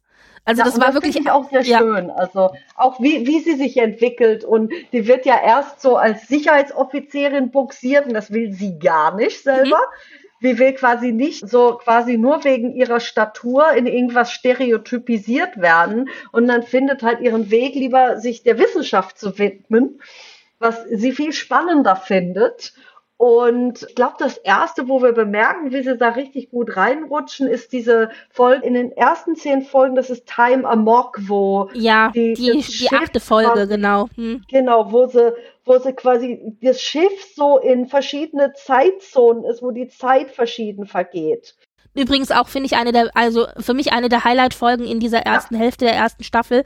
Genau, wo sie gezwungen ist, sich mit Wissenschaft auseinanderzusetzen, weil sie eben einen Warp-Kern, äh, also oder einen ja, Warp-Antrieb also ähm, äh, bauen muss tatsächlich und dafür eben ganz viele Dinge einfach Komponente lernen muss. vom Warp-Antrieb, irgendwie uh, Warp-Matrix, also es ist ein Teil einer äh, Warp-Maschine. Mhm. Und sie war aber vorher natürlich auch schon an der Wissenschaft interessiert und das war natürlich auch ganz schön eben immer entgegen ihrer körperlichen Statur, weil sie kann offensichtlich kämpfen, das sehen wir ja auch am Anfang in den ersten beiden Folgen, wo sie fliehen, wo sie ja auch wirklich physisch äh, kämpft, um eben zu fliehen und sie kann schon draufhauen, aber sie mag das glaube ich. Genau, also sie findet Kämpfen ganz fürchterlich und versucht das auch immer zu vermeiden und später erfahren wir dann auch warum, denn ja. äh, ihre Background Story ist eben die, dass sie bevor sie, hast du ja schon erzählt, ich bevor genau. sie eben äh, auf der auf äh, Tasla Mora war, hat sie in einer ähm, öffentlichen Arena Schaukampf. gekämpft, ein Schaukampf, Schaukampf, also so ein bisschen wie Wrestling, ja. Also ähm, und sie war eben immer das böse Monster, also wurde auch als das Monster verkauft, so ein bisschen wie so früher auf den alten Jahrmärkten oder so, wo man dann halt eben diese halt Schaukämpfe gesehen hat, genau. Und auf der anderen Seite hattest du den Held, der wurde so ein bisschen so als strahlender Ritter dargestellt, genau. Und das und dieses Stellen und das da, darunter hat sie gelitten eben, dass sie immer die Böse war und das Publikum sie dann ja auch eben gehasst hat und dann ist sie ja dann auch verkauft worden eben an die Strafkolonie in, in die Sklaverei rein und das ist ihre Background Story und deswegen versteht man, warum sie eben so dieses Klischee der, des Monsters und des Kampfes eben nicht bedienen möchte, genau. Ja. ja. Ja, aber hier natürlich auch ganz wunderbar wieder für uns auch, äh, dass hier Wissenschaft eben so wichtig ist. Dass gezeigt wird, Wissenschaft ist für jeden etwas, egal wie du aussiehst, egal was für Voraussetzungen du hast, ob du männlich bist oder weiblich, ob du äh, wie ein Felsenmonster aussiehst oder eben nicht. Wissenschaft ist für alle irgendwie und, und in der Wissenschaft gibt es auch für jeden irgendwas, was ihn interessiert. Du weißt ja auch lange nicht, welchen Teil der Wissenschaft sie irgendwie spannend findet und versucht sich so ein bisschen in jeder Ecke. Mal ein bisschen Mathe, mal ein bisschen Biologie Biologie etc. Hm? Ja, eben, also bei, vor allem bei ihr, sie hat, ihr wird sogar auch die Zeit gegeben, weil die Zeit bei ihr so langsam verläuft, dass sie quasi, äh, ich glaube, glaub, bei ihr verläuft das fast wie, wie irgendwie fast mehrere Monate. Mhm, genau, genau. Äh, und sie daher also sich ganz tief in die Materie reingraben kann und dann eben die Lösung findet, um in die anderen Zeitlinien die reinzugeben. Wobei diese Folge auch so herzzerreißend ist, weil sie, also sie macht es ja auch, weil sie muss natürlich, klar, aber sie ist halt eine sehr, sehr lange Zeit alleine und es wird auch ja. gezeigt, dass sie wirklich einsam ist. Also, dass, dass es ihr schwerfällt, alleine und einsam zu sein und dass sie eben ihre Freunde und ihre Familie vermisst und dass ihr das wirklich absolut schwerfällt. Und das aber natürlich auch dann dazu führt, äh, sieht man dann auch in den, in den Folgen danach, nach dieser achten Folge, dass sie halt eben einfach reift in ihrer persönlichen Entwicklung als, als Charakter. Ja, absolut. Also, aber es war sehr herzzerreißend, als sie dann da so sitzt und man sieht sie nur irgendwie da in der gemeinsamen Kantine sitzen, ganz alleine und sie sagt, ich bin so allein. Und ich so, oh Gott, die Arme. ja, ja. Wie sie sich auch so eine Murph-Puppe baut. Ja, also genau. es ist wirklich ganz schrecklich. Und dann ja auch so mit, also mit ihren imaginären Teamkollegen ja dann spricht, äh, weil die haben ja da so, so ein Quartier, wo verschiedene Betten sind, wo die alle zusammen in einem Quartier schlafen. Stockbetten. Äh, Stockbetten, ja. danke. Und dann sagt sie ja quasi auch, also an die leeren Stockbergen, gute Nacht, Jacob und gute Nacht, äh, Zero. Und ich so, oh Gott, mein Herz. Gute ja. Nacht, John Boy. Ja, ja, genau. Es hatte natürlich so ein bisschen was von den Waltons, genau. Ja, genau. ja, ja. Und dann können wir ja noch kurz auf Murph eingehen. Das mhm. war ja quasi das, das, das Geheimnis oder die Wildcard der Crew ist ja quasi wie ein, äh, ja, dieser lila Blob, lila türkise Block. Ja, und es ist aber so ein komisches Zwischending zwischen Haustier und aber gleichzeitig auch vollwertiges Mitglied der Crew, also ein bisschen beides, also oder? Im zweiten, also im zweiten Teil entwickelt sich ja, geht ja Murph quasi in eine Art Kokon und entwickelt sich ja weiter, wie so ein Pokémon in die, in die nächste Entwicklungsstufe geht und dann quasi Murph die Rolle des Sicherheitsoffiziers übernimmt, weil er ziemlich unzerstörbar ist und ja. sehr, sehr flexibel die Form verändern kann. Mhm. Wir kriegen dann auch später, erfahren wir dann auch, er ist ein melanoider Schleimwurm, also okay, wir nehmen es zur Kenntnis, diese Spezies gibt es offensichtlich, die ist auch schon mal in Star Trek vorher aufgetaucht und ist eben dafür bekannt, dass sie mehr oder minder unzerstörbar unzerstörbar ist. Und das war auch so niedlich, wie sie das rausgefunden haben, dass er unzerstörbar ist. Also Murph, als er noch in seiner Blobform war, hat irgendwie immer alles Mögliche gefressen. Also der hat irgendwie alles hat nicht in den Mund so gestoppt. Äh, genau, und dann hat er mehrere Kisten mit Photontorpedos geschluckt und dann kam ja, dann kam ja Rocktuck, kam zu den anderen und meinte, Frage für einen Freund was passiert, wenn man Photonentorpedos schluckt? Ja. und, und, die, und dann meinte dann irgendwie Zero, über den müssen wir auch noch reden, dann meinte Zero, äh, ja, also, gen, äh, genau, meinte, dann explodiert man und äh, stirbt und irgendwie Gamma-Strahlung und was nicht alles. Und sie so, okay, danke, zack, war sie wieder weg. Und dann ist ja tatsächlich auch äh, Murph, also dann sind die ja auch in Murph explodiert, aber Murph ging's gut. Und seitdem wissen wir, Murph ist quasi unzerstörbar. Und Murph kann quasi auch solche Explosionen abhalten. Mhm, genau. Und, äh, dann halt Zero ist ja Medusen, das mhm. sind ja Energiewesen, die wie so ein wabernder Nebel aussehen. Und die kamen schon mal in TOS vor. Mhm. In der Folge, ist in Truth No Beauty oder mhm. sowas. Das ist die Folge, in der Diana Muldauer, die später Dr. Polaski spielen sollte. Ja, also als vorkommt. junge mhm. Schauspielerin vor, vorkommt, genau. Hier übrigens sehr interessant, also du sagst es, es sind energetische Lebensformen und in dem Fall ist es so, dass Zero sich einen, einen jetzt auch Containment Suit, kann man sagen, genau, gebaut the, hat. Ist the In Truth No Beauty, so heißt mhm. Also er ist vom Diviner eben als, ja, als Waffe missbraucht er worden. Er nicht. Er nicht. Doch. Äh, Zero ist nicht binär. Zero hat kein Gender. Ach so, ja, also Zero, dann ich sage also, also jetzt nicht, äh, ich, ich habe wieder immer, ich vergesse immer, das ist, was man im Deutschen dann sagt, weil äh, sagen wir they, ich weiß es nicht. Ich finde es immer schwierig. Also, auf also Deutsch Zero ist. würde man day sagen oder einfach Zero statt. Ja, genau. Ich versuche dran zu denken. Also Zero Ja. ist auf jeden Fall vom Diviner als Waffe missbraucht worden, denn wenn Ja. man wenn man in diese Energie, also in in seine Energie äh, oder in diese Energieform des äh, des äh, Medusen reinschaut, dann wird man als äh, nicht medusianische Spezies eben wahnsinnig in der Regel. Der Diviner hat es dann eben benutzt, um seine Feinde zu quälen und, Und, äh, eben äh, äh, Zero Informationen kann, ist auch telepathisch äh, begabt. Das heißt also auch eben Gedanken auch extrahieren zu können. Mhm, genau, kann also auch Gedanken lesen, richtig. Und aber damit eben diese Gefahr gebannt ist, dass man beim Anblick dieser Energie eben wahnsinnig wird, hat äh, Zero eben diesen Containment Suit. In dem Fall äh, sieht es aus wie so eine Metallkugel im Grunde Ja, mit einem kleinen Fenster in der Mitte, genau. Genau, und eine Antenne oben und zwei Armen und kann auch manchmal zwei Beine rausfahren. Genau, Aber ist, genau. ist nicht immer so. Und das, das sieht sehr süß aus. Sehr, sehr spannend hier aber auch. Zero ist, glaube ich, tatsächlich von allen das klügste Wesen vielleicht Ja. tatsächlich. Das Weiseste auch. Ja, aber sehr spannend hier eben auch, dass, dass wir, wie du gesagt hast, hier eine Alienspezies bekommen, die sich eben weder als männlich oder weiblich definiert. Und ich weiß aber ganz ehrlich nicht, das ist das Einzige, was ich vergessen habe. Ich wollte nochmal nachgucken, wie das im Deutschen übersetzt worden ist. Das habe ich vergessen zu gucken. Zero sagt, äh, ich bin weder männlich noch weiblich, aber ich glaube, die eigentliche Anrede versuchen sie auch zu vermeiden und sprechen dann immer eher von So. Zero. Also in, äh, genau, also meistens wird auch auf Deutsch dann lieber dann der Name statt Ja, genau. verwendet. Und ich glaube in Discovery bei Adira. Ja, da ja ist auch es, nicht- genau, da ist es nochmal, da, richtig, da haben sie ja Day genommen. Day gesagt. Sie haben Genau. einmal noch diese andere Form genommen, die ich schon wieder Herr. vergessen habe. Ähm, wie heißt das? Herr, Ja, das, das, Herr, das kannte ich. Genau, und das kannte ich nämlich aus dem Deutschen gar nicht. Das, also das Day kannte Das ich, aber das ist andere. eher, eher selteneres. Also Day ist ja quasi wie ein, ein eingedeutschtes They Mhm, ist. ja, Das wird halt verwendet und da find, ist ja das Pronomen ja auch in einer Szene von Wichtigkeit. mhm, Und was ich jetzt selber gut finde, ist, dass wir halt schon bevor Zero kam, wir halt schon, oder halt auch in anderen Serien vor allem halt menschliche nicht-binäre Charaktere haben, die jetzt keine seltsamen Aliens sind, sondern eben Adira.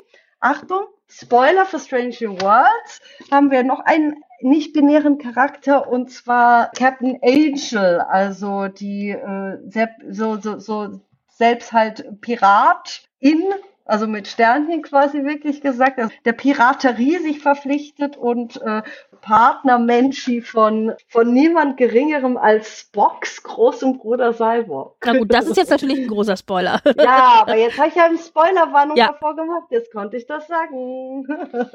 genau, Genau, weil ist ja eine aktuelle Serie und da Mhm. wollen wir nicht, nicht, Genau. nicht Leute, die es noch nicht gesehen haben, vorzeitig spoilern. Mhm. Und den, den Medusanern wird wohl auch zugeschrieben, dass sie sehr begabt sind, was Navigation und sowas angeht. Und Zero übernimmt eben auch so ein bisschen die Rolle äh, desjenigen, der dann eben richtig genau navigiert, Helm. etc. Richtig, genau. Eben Steuerwesen. Also da kann man wirklich Steuer- Steuerwesen. Ja, genau. Ich glaube, offiziell, ich wollte gerade sagen, offiziell heißt die, heißt die, heißt die Stelle wahrscheinlich weiterhin Steuermann, aber ja, Ja. genau. Ja, Ja, und dann haben wir tatsächlich noch Captain Janeway, klar, also, und zwar, wir haben das ein Hologramm, darüber haben wir gesprochen, ne? aber später dann in der, in der Serie kommt ja dann auch noch die echte Janeway hinzu, die wir Äh? auch zu sehen bekommen. Ich glaube, die ist da. Admiral Janeway. Admiral. Nee, Genau. äh, Vice Admiral oder sowas ist sie da noch. Genau. Und, äh, und äh, optisch auch natürlich ein bisschen älter als die Hologrammen Janeway, die wir zu sehen kriegen, klar. Und wir bekommen natürlich auch Chakotay kurz zu sehen, wobei den immer nur, also Als am Anfang Hologramm. zumindest als genau als holographische Aufzeichnung oder als Aufzeichnung generell. Äh, Später wird dann eine Rolle noch wichtig und zwar nämlich Ensign Essentia. Ja, ein Trill. Genau, die, die also eine Trill ist. Eine Trill. Und dann später sich aber herausstellt, dass sie kein Trill ist, sondern dass sie auch eine Vauna Cut ist, genauso wie eben der Diviner und äh, Gwyn. Und ihr äh, Zunahme oder zusätzlicher Name ist The Vindicator, also sowas wie die Beschützerin vielleicht oder die. Ja, so die ähm, etwas, äh, ich schaue es noch mal nach. Vindi to Vindicate ist so eine Art, nicht unbedingt rächen, aber so etwas bewahren, etwas Vindicator, etwas rechtfertigen, mhm, genau. Mm -hmm. Genau. So und sie hat halt eben die gleiche Mission, die auch der Diviner hat und äh, ist eben da, um diese Mission zu erfüllen. Genau, richtig. Und die Mission ist, ich meine, das können wir jetzt ja kurz sagen, die Mission ist, es stellt sich dann, also was genau die Mission des Diviners ist und warum er äh, die Dinge macht, die er macht, das ist ja das, was quasi diese ganze erste Staffel 1a bestimmt. Also sie versuchen es ja herauszubekommen, denn die Staffel 1a besteht dann eben daraus, dass eben die Crew, die dann jetzt auf der Protostar ist, ja flieht. Die, der Diviner verfolgt sie und möchte eben die Protostar ihnen abnehmen. Wegnehmen. Und diese Verfolgungsjagd, das ist quasi das, was wir in dieser ersten, ganzen ersten Hälfte der Staffel sehen. Und am Ende kommt es ja dann dazu, dass es eben zur Auseinandersetzung kommt zwischen dem Diviner und eben der Crew der Protostar. Weil und die ja zu Tasla Mora zurückkehren. Richtig. Und es stellt sich dann eben auch heraus, was die Beweggründe vom Diviner ist, nämlich er stammt aus äh, der Zukunft, denn es ist wohl so, dass die Protostar tatsächlich und damit eben äh, die Föderation oder Starfleet einen Erstkontakt aufnimmt mit Solem, mit eben den Nauvakat und das dann auf lange Sicht dazu führt, dass die Nauvakat in einen Bürgerkrieg fallen, weil sie sich nicht einigen können, ob sie eben diesen Erstkontakt jetzt weiterpflegen sollen oder nicht. Und dieser Erstkontakt ist im Grunde der Auslöser der Zerstörung der Gesellschaft der Nauvakat und von Solom. Und das möchte eben äh, der Diviner verhindern und äh, das und die richtige und und um das zu verhindern, denkt er oder denken die Warner Cut, ist ist es eben so, äh, ist die Lösung, dass sie diesen Erstkontakt verhindert und den Erstkontakt verhindern sie, indem sie die Sternflotte zerstören. Und das ist eben sein äh, seine Mission, die Sternflotte zu zerstören. Und wie er das machen will, erfahren wir dann eben am Ende dieser ersten Teilstaffel. Es ist nämlich offensichtlich so, dass auf der Protostar eine geheime Waffe installiert ja, ist. Das, eine lebendige Waffe. Das, das sogenannte Konstrukt, das also mit dem Schiff verschmolzen ist, das sich auch nicht raus irgendwie bauen lässt oder so, wie ja dann die Crew der Protostar herausfindet. Und sobald diese Waffe in, in Kontakt kommt mit der Föderation und das kann eben auch nur über eine Nachricht sein, über ein, äh, ein Hail oder so, ja, also über ein Anrufen, über eine WhatsApp und und sobald die in Kontakt kommt, richtig, und sobald die eben in Kontakt kommt mit der Föderation, ähm, überträgt sich das wie ein Virus eben auf alle Föderationsschiffe und Stationen und so weiter und wird dazu führen, dass die sich eben selbst zerstört. Und das und, sehen wir halt, ja. wie sie in dieser, diesem Außenposten sind, das von diesem nobilen einzelnen Menschen, was auch sehr seltsam ist, warum da nur ein Mensch ist und ja. irgendwie mehrere Leute, um sich gegenseitig vertreten und äh, Gesellschaft leisten zu können. Und dann, was, wo ich sagte, das war so ein bisschen kopfschmerzig, war eben die, die, diese Folge Crossroads, wo sie auf diesem Eisplaneten waren, wo sie das erste Mal eben die Dauntless Crew, also äh, das Schiff von Admiral Janeway getroffen haben und keiner von denen gedacht hat, oh, wir haben jetzt keine Suppe Subraumnacht. Wir können von Person zu Person über das Problem sprechen und die warnen. Und ja, und aber nicht nur da, ah. nicht nur da, ja, aber das hat ja, das fand ich so schön. Genauso wie du reagiert hast, aber genauso wie du reagiert hast, genauso hat ja auch, ähm, hat ja auch, ähm, äh, Rocktag reagiert, weil die ja gesagt hat, Leute, ihr habt sie gerade getroffen und kein einziger von euch ist ja auf die Idee gekommen, mal zu sagen, so sieht's aus. Also genauso hat sie ja auch reagiert, was ich ah, sehr, sehr schön eben. fand.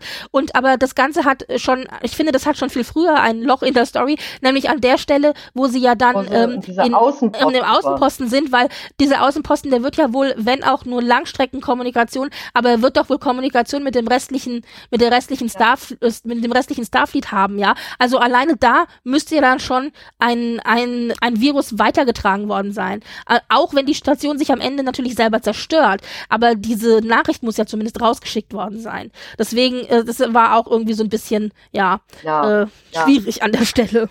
Ja, ja, das war etwas, wo sie tatsächlich so finde ich, so ein bisschen ins Schwimmen geraten bin. Und vor allem sind halt Geschichten, wo durch Missverständnisse die Problemlösung so so hinausgezögert wird und du sitzt da und denkst, ja, reißt nur kurz mal eure Münder auf und redet darüber und dann mhm. wird das Problem erledigt und wir können mit der Geschichte weitergehen. ja, ja, das stimmt und das schon. war so eine Art mhm. Füller oder halt so eine mhm. Streckepisode und das fand ich etwas frustrierend. Mhm. Also während quasi also der erste Teil der Staffel eben darum geht, dass sie vor dem Diviner fliehen und er sie verfolgt, geht es in der zweiten Hälfte der Staffel darum, sie haben ja jetzt als Wunsch, dass sie gerne Starfleet äh, beitreten möchten, aber gleichzeitig können sie das nicht, denn sie haben ja die Protoss da mit eben diesem Virus und sie wissen, sobald sie Kontakt mit Starfleet äh, aufnehmen, werden sie wahrscheinlich ganz Starfleet infizieren. Das, und gleichzeitig ist es aber so, dass Janeway, also äh, weiß Admiral Janeway, die echte Janeway, die Protostar sucht, weil nämlich ursprünglich Chakotay damit verloren Richtig, ursprünglich Chakotay der Captain der Protostar war und äh, eben verschollen ist. Und dass jetzt die Protostar aufgetaucht ist ohne Chakotay, ist natürlich ein großes Fragezeichen, weil sie wissen möchte, was ist passiert. Ja, das heißt, wir haben also jetzt die echte Janeway, die die Protostar jagt also die ja, Fleisch und Blut Janeway, würde ich sagen, weil die genau. Janeway ist ja trotzdem echt. Ja, das stimmt, genau. Also wir haben Weiß Admiral Janeway, die eben Hologramm Janeway und die Crew der Protostar jagt und die möchte zwar mit Starfleet in Kontakt kommen, aber weiß, dass sie das nicht kann, weil sobald sie das mit der Protostar machen, eben es dazu führt, dass ganz Starfleet eben von diesem Virus infiziert wird. Und ich meine, das ist ja wirklich ein Riesendilemma. Aber wie sie das rausfindet, ist halt, also vor allem, weil erst denken sie, oh, das sind ja Kriminelle und dann kommt sie ja selber draus, das sind ja nur Kids und äh, Aber die Reaktion fand ich auch so schön, weil das erste Mal, als sie dann auf sie treffen, auf diesem Eisplaneten, wo du schon sagst, sie, sie sieht sie ja das erste Mal da tatsächlich, vorher waren das ja nur irgendwelche äh, vagen Gestalten und dann sieht sie, dass das Kinder sind und das ist auch ihre erste Reaktion. Ihre erste Reaktion ist nicht, das sind die Bösewichte oder das sind die irgendwie die die, die Bösen oder so, sondern ihre, ihre erste Reaktion ist, das sind doch nur Kinder. Also, dass da auch wirklich sie sofort merkt, irgendwas stimmt da nicht. Ja, ja, eben. Das fand das ich so auch. schön. Es passt auch so gut zur Figur von Janeway. Und ja. dass aber kein anderer so reagiert hat, das hat mich ein bisschen gewundert, ehrlich gesagt. Ja, eben. Das war etwas strange. Und äh, äh, ich fand auch dann auch schön, da gab ja diese Body Swap Folge, die mhm. war, da muss ich sagen, die fand ich ziemlich gut gelungen. Wie also Dahl in ja, Janeways äh, Folge 18, war, genau. Mhm. Genau, ja, Dahl in Janeways Körper und Janeway in Dahls Körper und äh, wie halt dadurch halt auch diese Nachricht übergeben werden konnte. Mhm. Das fand ich auch super. Das erste Mal eine wirkliche direkte Kommunikation, die aber leider, weil Dahl nicht ganz so geübt ist wie Janeway, auch dazu geführt hat, dass die Leute auf Janeways Seite dachten, Janeway ist irre. Ja, Janeway ist quasi irgendwie nicht mehr, nicht mehr ganz zurechnungsfähig oder irgendwas ist mit ihr passiert. Genau. Und dann wird sie ja in, äh, auch in, in die Arrestzelle gesteckt und das Schönste fand ich wieder so ein kleiner Wink an Voyager, mhm. war dann die junge Frau. Sicherheits, äh, genau, Sicherheits, äh, halt, ja äh, genau, die halt da die, äh, die Zelle bewacht hat, genau, die Wache quasi, genau, von der Spezies war, die Janeway gerettet hat vor, äh, vor den te telepathiefeindlichen Physis aus dem Delta-Quadranten, aus Counterpoint, die, die Folge, wo also diese Kontrollen mhm. ständig auf die Voyager kommen und der sehr fast schleimige Boss von denen dann äh, klassische Musik spielt, um, ach, wir wollen euch doch nur beruhigen und tralalalala. Aber ähm, der Dialog war auch so schön, weil ja Janeway sagt, du musst mir vertrauen. Und dann ja die Wache eben sagt, aber, aber, aber du hast doch gelogen. Und, und alle schon so, oh mein Gott, weißt du, so, also so. Und dann gibt aber Janeway zu, ja, ich habe gelogen, aber um eben die ja. Flüchtlinge zu schützen. Und dann sagt sie, ja, ich weiß und ich war einer dieser Flüchtlinge. Und dann so alle so, oh Gott sei Dank. Eine, ja. genau, und das gerade äh, die eben von, von, von, von diesen, tatsächlich von diesen Leuten war halt noch viel jünger war, Kind quasi mit von diesen Leuten waren, die von, von der Voyager, von Janeway vor diesen, vor diesen garstigen, äh, ja, Telepathie feindlichen Faschos da geflohen sind. Wie schön aber auch, wenn man sich überlegt, man kann sich ja auch fragen, wie ist dann äh, just genau diese Frau oder eben hier diese, die ja hier als Wache steht, wie ist sie dann zur Sternflotte gekommen? Also vielleicht sogar auch motiviert durch ihre Erlebnisse als Kind, dass sie gesagt, also mit Janeway vielleicht als als Ideal oder erstrebenswertes äh, Ideal oder so, man weiß es nicht, aber das äh, liegt ja hier nahe. Also es war auf jeden Fall auch ein sehr schöner äh, kleiner Wink eben äh, rüber zu, zu Voyager. Ja. Ja, also wir haben hier einiges auch, wir, wir kriegen schon einiges geboten. Generell finde ich, kann man sehen oder kann man sagen, dass diese ganze Serie natürlich, ja, es ist schon für Kinder gedacht. Also man merkt, finde ich, es ist sehr viel Action, die wir hier bekommen, auch in den verschiedenen Episoden. Die, äh, wir, wir bekommen immer sehr viele actionreiche Szenen, was finde ich äh, wahrscheinlich auch damit zusammenhängt, dass man die Kinder natürlich auch ein bisschen bei Laune halten möchte und auch in der Stange halten möchte. Also da muss auch ein bisschen was passieren auf dem Bildschirm, ja. Das ist auch was, was ich gesehen habe, was einige äh, auch der Serie vorwerfen und sagen, ja, es ist irgendwie zu actionreich und äh, zu viel Action, also anstelle von. Das fand ich als Kind schon manchmal anstrengend, dass bei Zeichentrickserien oder sonst was, wo ich gerne mehr über den Alltag oder die Interaktionen und viele andere Charaktersachen mehr gewusst hätte als ständig Action. Zum Beispiel bei, ich glaube, wie hießen die, die, die, die, ähm, die äh, äh, lustigen Taschenbücher und so, diese Donald Duck Hefte mit Geschichten aus Entenhausen. Ich fand manchmal meistens die Geschichten aus Entenhausen mit den ganzen sozialen Commentary, also diese ganzen, äh, wie halt auch Sachen aus der echten Welt mit kommentiert und persifliert worden sind, teilweise viel spannender und unterhaltsamer als das x-te Indiana Jones mäßige Abenteuer in Höhlen und tropischen Umgebungen und seltsamen Artefakten Fakten und das ist jetzt aus meiner Erinnerung heraus. Und ich finde, ja, ich finde aber Prodigy ja, fällt manchmal in diese Falle rein, könnte mehr aus dem Alltag bringen. Hoffe ich auch, weil nicht alle Kinder wollen immer Action. Und selbst die Kids, die mal gerne viel Action wollen, können ja auch mal lernen, eben zu rezipieren, wie halt, also eben halt auch dieses äh, äh, Charakter und äh, also Char Charakter, Aufbauen von Charakteren und sozialen, kulturellen äh, Ideen in Fiktion, in Geschichten ist. Mhm. Und äh, da würde ich sagen, ist halt immer gut, so die Waage zu halten. Und ich, ich verstehe die Kritik nämlich sehr gut, auch so aus meiner eigenen, aus der Sicht, aus der Erinnerung aus meiner Kindheit, was ich mir gerne von Medien gewünscht hätte. Also ich finde tatsächlich, dass Prodigy in sich selber sich da ganz gut die Waage hält, aber dass Prodigy im Vergleich zu anderen Star Trek-Serien ja. tatsächlich mehr Action-Szenen hat. Das heißt, ja. ich finde, wenn man jetzt sich nur Prodigy anschaut, wenn man als Kind also Star Trek nicht kennt mhm. und Prodigy als erste Star Trek-Serie sieht, dann finde ich, hält sich das ganz gut die Waage. Äh, also und auch so finde ich, dass ein Zuschauer, ein, ein kindlicher Zuschauer, aber das kann ich jetzt auch nur spekulieren, weil ich bin ja erwachsen, aber dass ein kindlicher Zuschauer, glaube ich, da ganz gut mitgenommen wird, auch was so action Sequenzen angeht, dass man sich eben nicht zu schnell langweilt und dass aber hier du beides bekommst und aber im Vergleich, wie gesagt, zu den restlichen Star Trek Serien, so wie wir sie gewohnt sind, haben wir hier schon relativ viel Action. Schon alleine das erste, schon das Cold Open von der allerersten ja. Folge ist ja im Grunde eine Flucht. Ja, also da geht's ja schon gleich rund am Anfang. Ja. ja. Wobei, das haben wir in Staffel, ich glaube, fünf war das doch in Discovery doch auch, gleich am Anfang. Wo vier. sie, äh, vier war das, okay, wo sie äh, die, die Kristalle, genau, die Kristalle äh, da äh, äh verhandeln um die Kristalle, ja. ja genau, mit den, äh, genau, mit, weil sie diese Schmetterling-Leuten da genau, die genau. Kristalle bringen wollen, genau. Was sagen wir denn zum Rhythmus oder zum Timing der gesamten, äh, also der, der Erzählung an sich? Also haben, ich finde ja zum Beispiel, dass viele neue Serien oft daran daran kranken, dass sie vieles sehr, sehr langsam erzählen und dann erst so in der Mitte der Staffel äh, sich finden. Aber ich finde bei Prodigy das eigentlich nicht. Ja, ich finde, Prodigy hat es ganz gut hingekriegt, das gut zu pacen.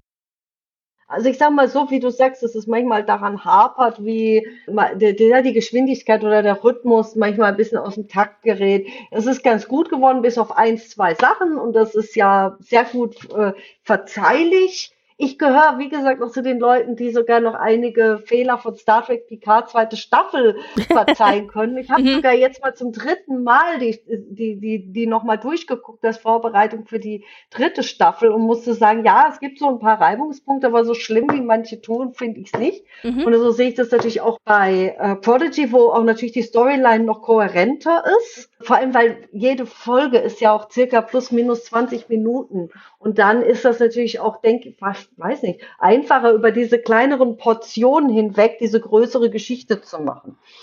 Mhm. Und äh, ja, ich bin gespannt, wie es weitergeht. Und vor allem, also das Ende ist halt auch sehr schön. Vielleicht wollen wir darauf noch eingehen. Mhm. Also wie das vor allem das Problem mit, äh, mit dem lebenden Konstrukt, das also wirklich schon zu einer großen Krise und Schlacht zwischen vielen Föderationsschiffen führt und die Protostar da eigentlich gar nicht eingreifen kann und lahmgelegt ist und dieses Konstrukt nur dadurch also äh, entledigt werden kann, dass dieses diese Protostar in eine Supernova geht, also wieder also in diese dieses Sternbild, genau. Stern, in dieses Stern reingeht und dann es darauf hinausläuft, dass also die Hologramm Janeway sagt so, ich kann das Schiff auch allein, aber ihr geht weg, ihr, wir, äh, der, der, das ist auch sehr schön, die, die Protostar hat ein, äh, ein ähm, Replikator für Fahrzeuge, also auch Shuttle und so mhm. weiter. Und also da ein, ein, äh, ein Notfall-Shuttle also gebaut wird, weil es, die haben ja, die haben in der anderen Folge vorher ja schon die, ähm, die Fluchtkapseln losgeworden, sind weggekommen in der anderen Folge. Daher haben sie keine Fluchtkapseln mehr gehabt, dann haben sie dann Shuttle gebaut und dann sich ausgerechnet, ja, die Protostar, wenn sie in, in quasi in den Protodrive geht, in diese Geschwindigkeit und gleichzeitig Nova geht, verteilt sich die Energie das also so weit, dass es also minimal Schaden anrichtet und gleichzeitig eben dieses Konstrukt kaputt gemacht wird.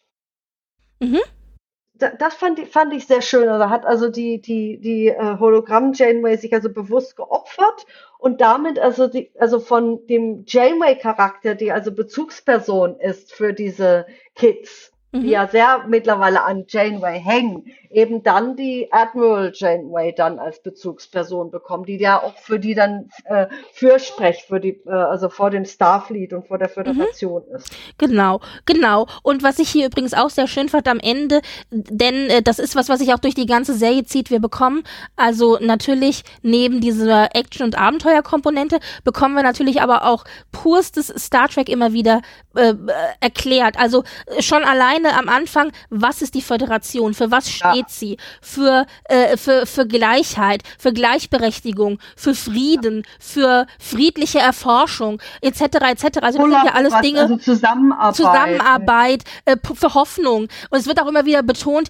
ihr seid die Hoffnung, ihr seid diejenigen, die die Hoffnung zu den Leuten bringt. Wenn es Probleme gibt, dann seid ihr da und versucht sie zu lösen. Und auch Janeway, die immer wieder von der Crew spricht und sagt, ihr habt Potenzial, ihr habt unendliches Potenzial zusammen. Es ist auch so ein schönes Bild, finde ich, wenn man jemanden sagt, dass er Potenzial hat, weil es bedeutet, dass er eben auch wachsen kann und über sich hinaus wachsen ja, kann. Genau. Auch. Es ist also wirklich ein so, so wunderschönes Bild, das man da präsentiert bekommt. Und in den verschiedenen Episoden bekommen wir halt wirklich quintessentielles Star Trek präsentiert. Wir haben eben genau. die Folge Erster Kontakt. Wie ist es mit einem Erstkontakt? Warum gibt es sowas wie die, äh, die, die erste Direktive? Und was hat es für Konsequenzen, wenn wir die Regeln nicht befolgen? Ja? Und, und dann auch die Folge All the World's a Stage, wo also so ein absolut äh, die beste Folge ja. ever.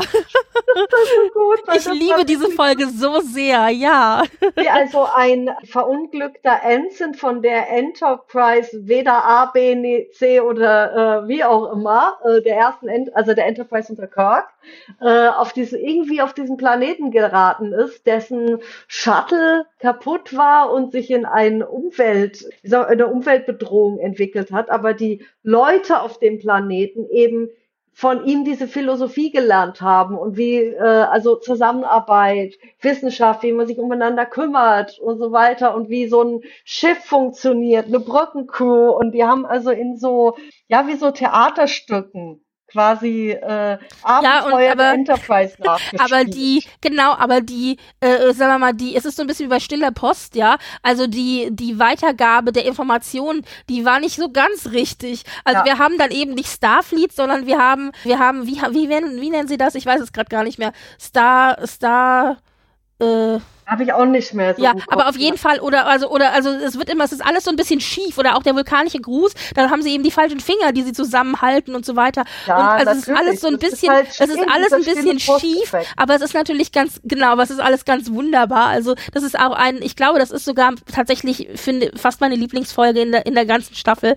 Also, ich liebe diese Folge so sehr, weil sie am Ende eben auch darauf hinausläuft, dass es um Hoffnung geht und um, ja. äh, um Zusammenarbeit und um Zusammenstehen, miteinander für etwas stehen und also und auch ähm, äh, Aberglauben überkommen, weil es ja. so ein so einen Aberglauben behatten, dass diese, dieses kaputte Shuttle irgendwie ein böses Monster wäre und einen krank macht und dann rauskommt, nee, das ist nur das Shuttle und das kann behoben werden. Ja, also eben auch, also das sind alles so positive Themen, also Loyalität und Freundschaft, Zusammenarbeit, unendliche Mannigfaltigkeit in unendlichen Kombinationen, Umog oder Idik. Also das sind alles so Dinge, die einem, die wir hier immer wieder präsentiert bekommen und äh, die so quintessentiell Star Trek ist, dass sie mich einfach als Star Trek-Fan freuen, wenn ich ja, sie eben. hier sehe. Und die werden natürlich klar den Kindern auch nahegebracht, weil man ja davon ausgeht, dass vielleicht Prodigy eventuell so die erste Serie ist und das erste Mal ja. der erste Kontakt ist, sozusagen, mit denen sie mit Star Trek haben. Und da müssen ja. dann natürlich auch diese Grundelemente von Star Trek gelehrt werden, sozusagen. Ja, eben, natürlich so die grundsätzlichen Lehren der Star Trek-Werte, die,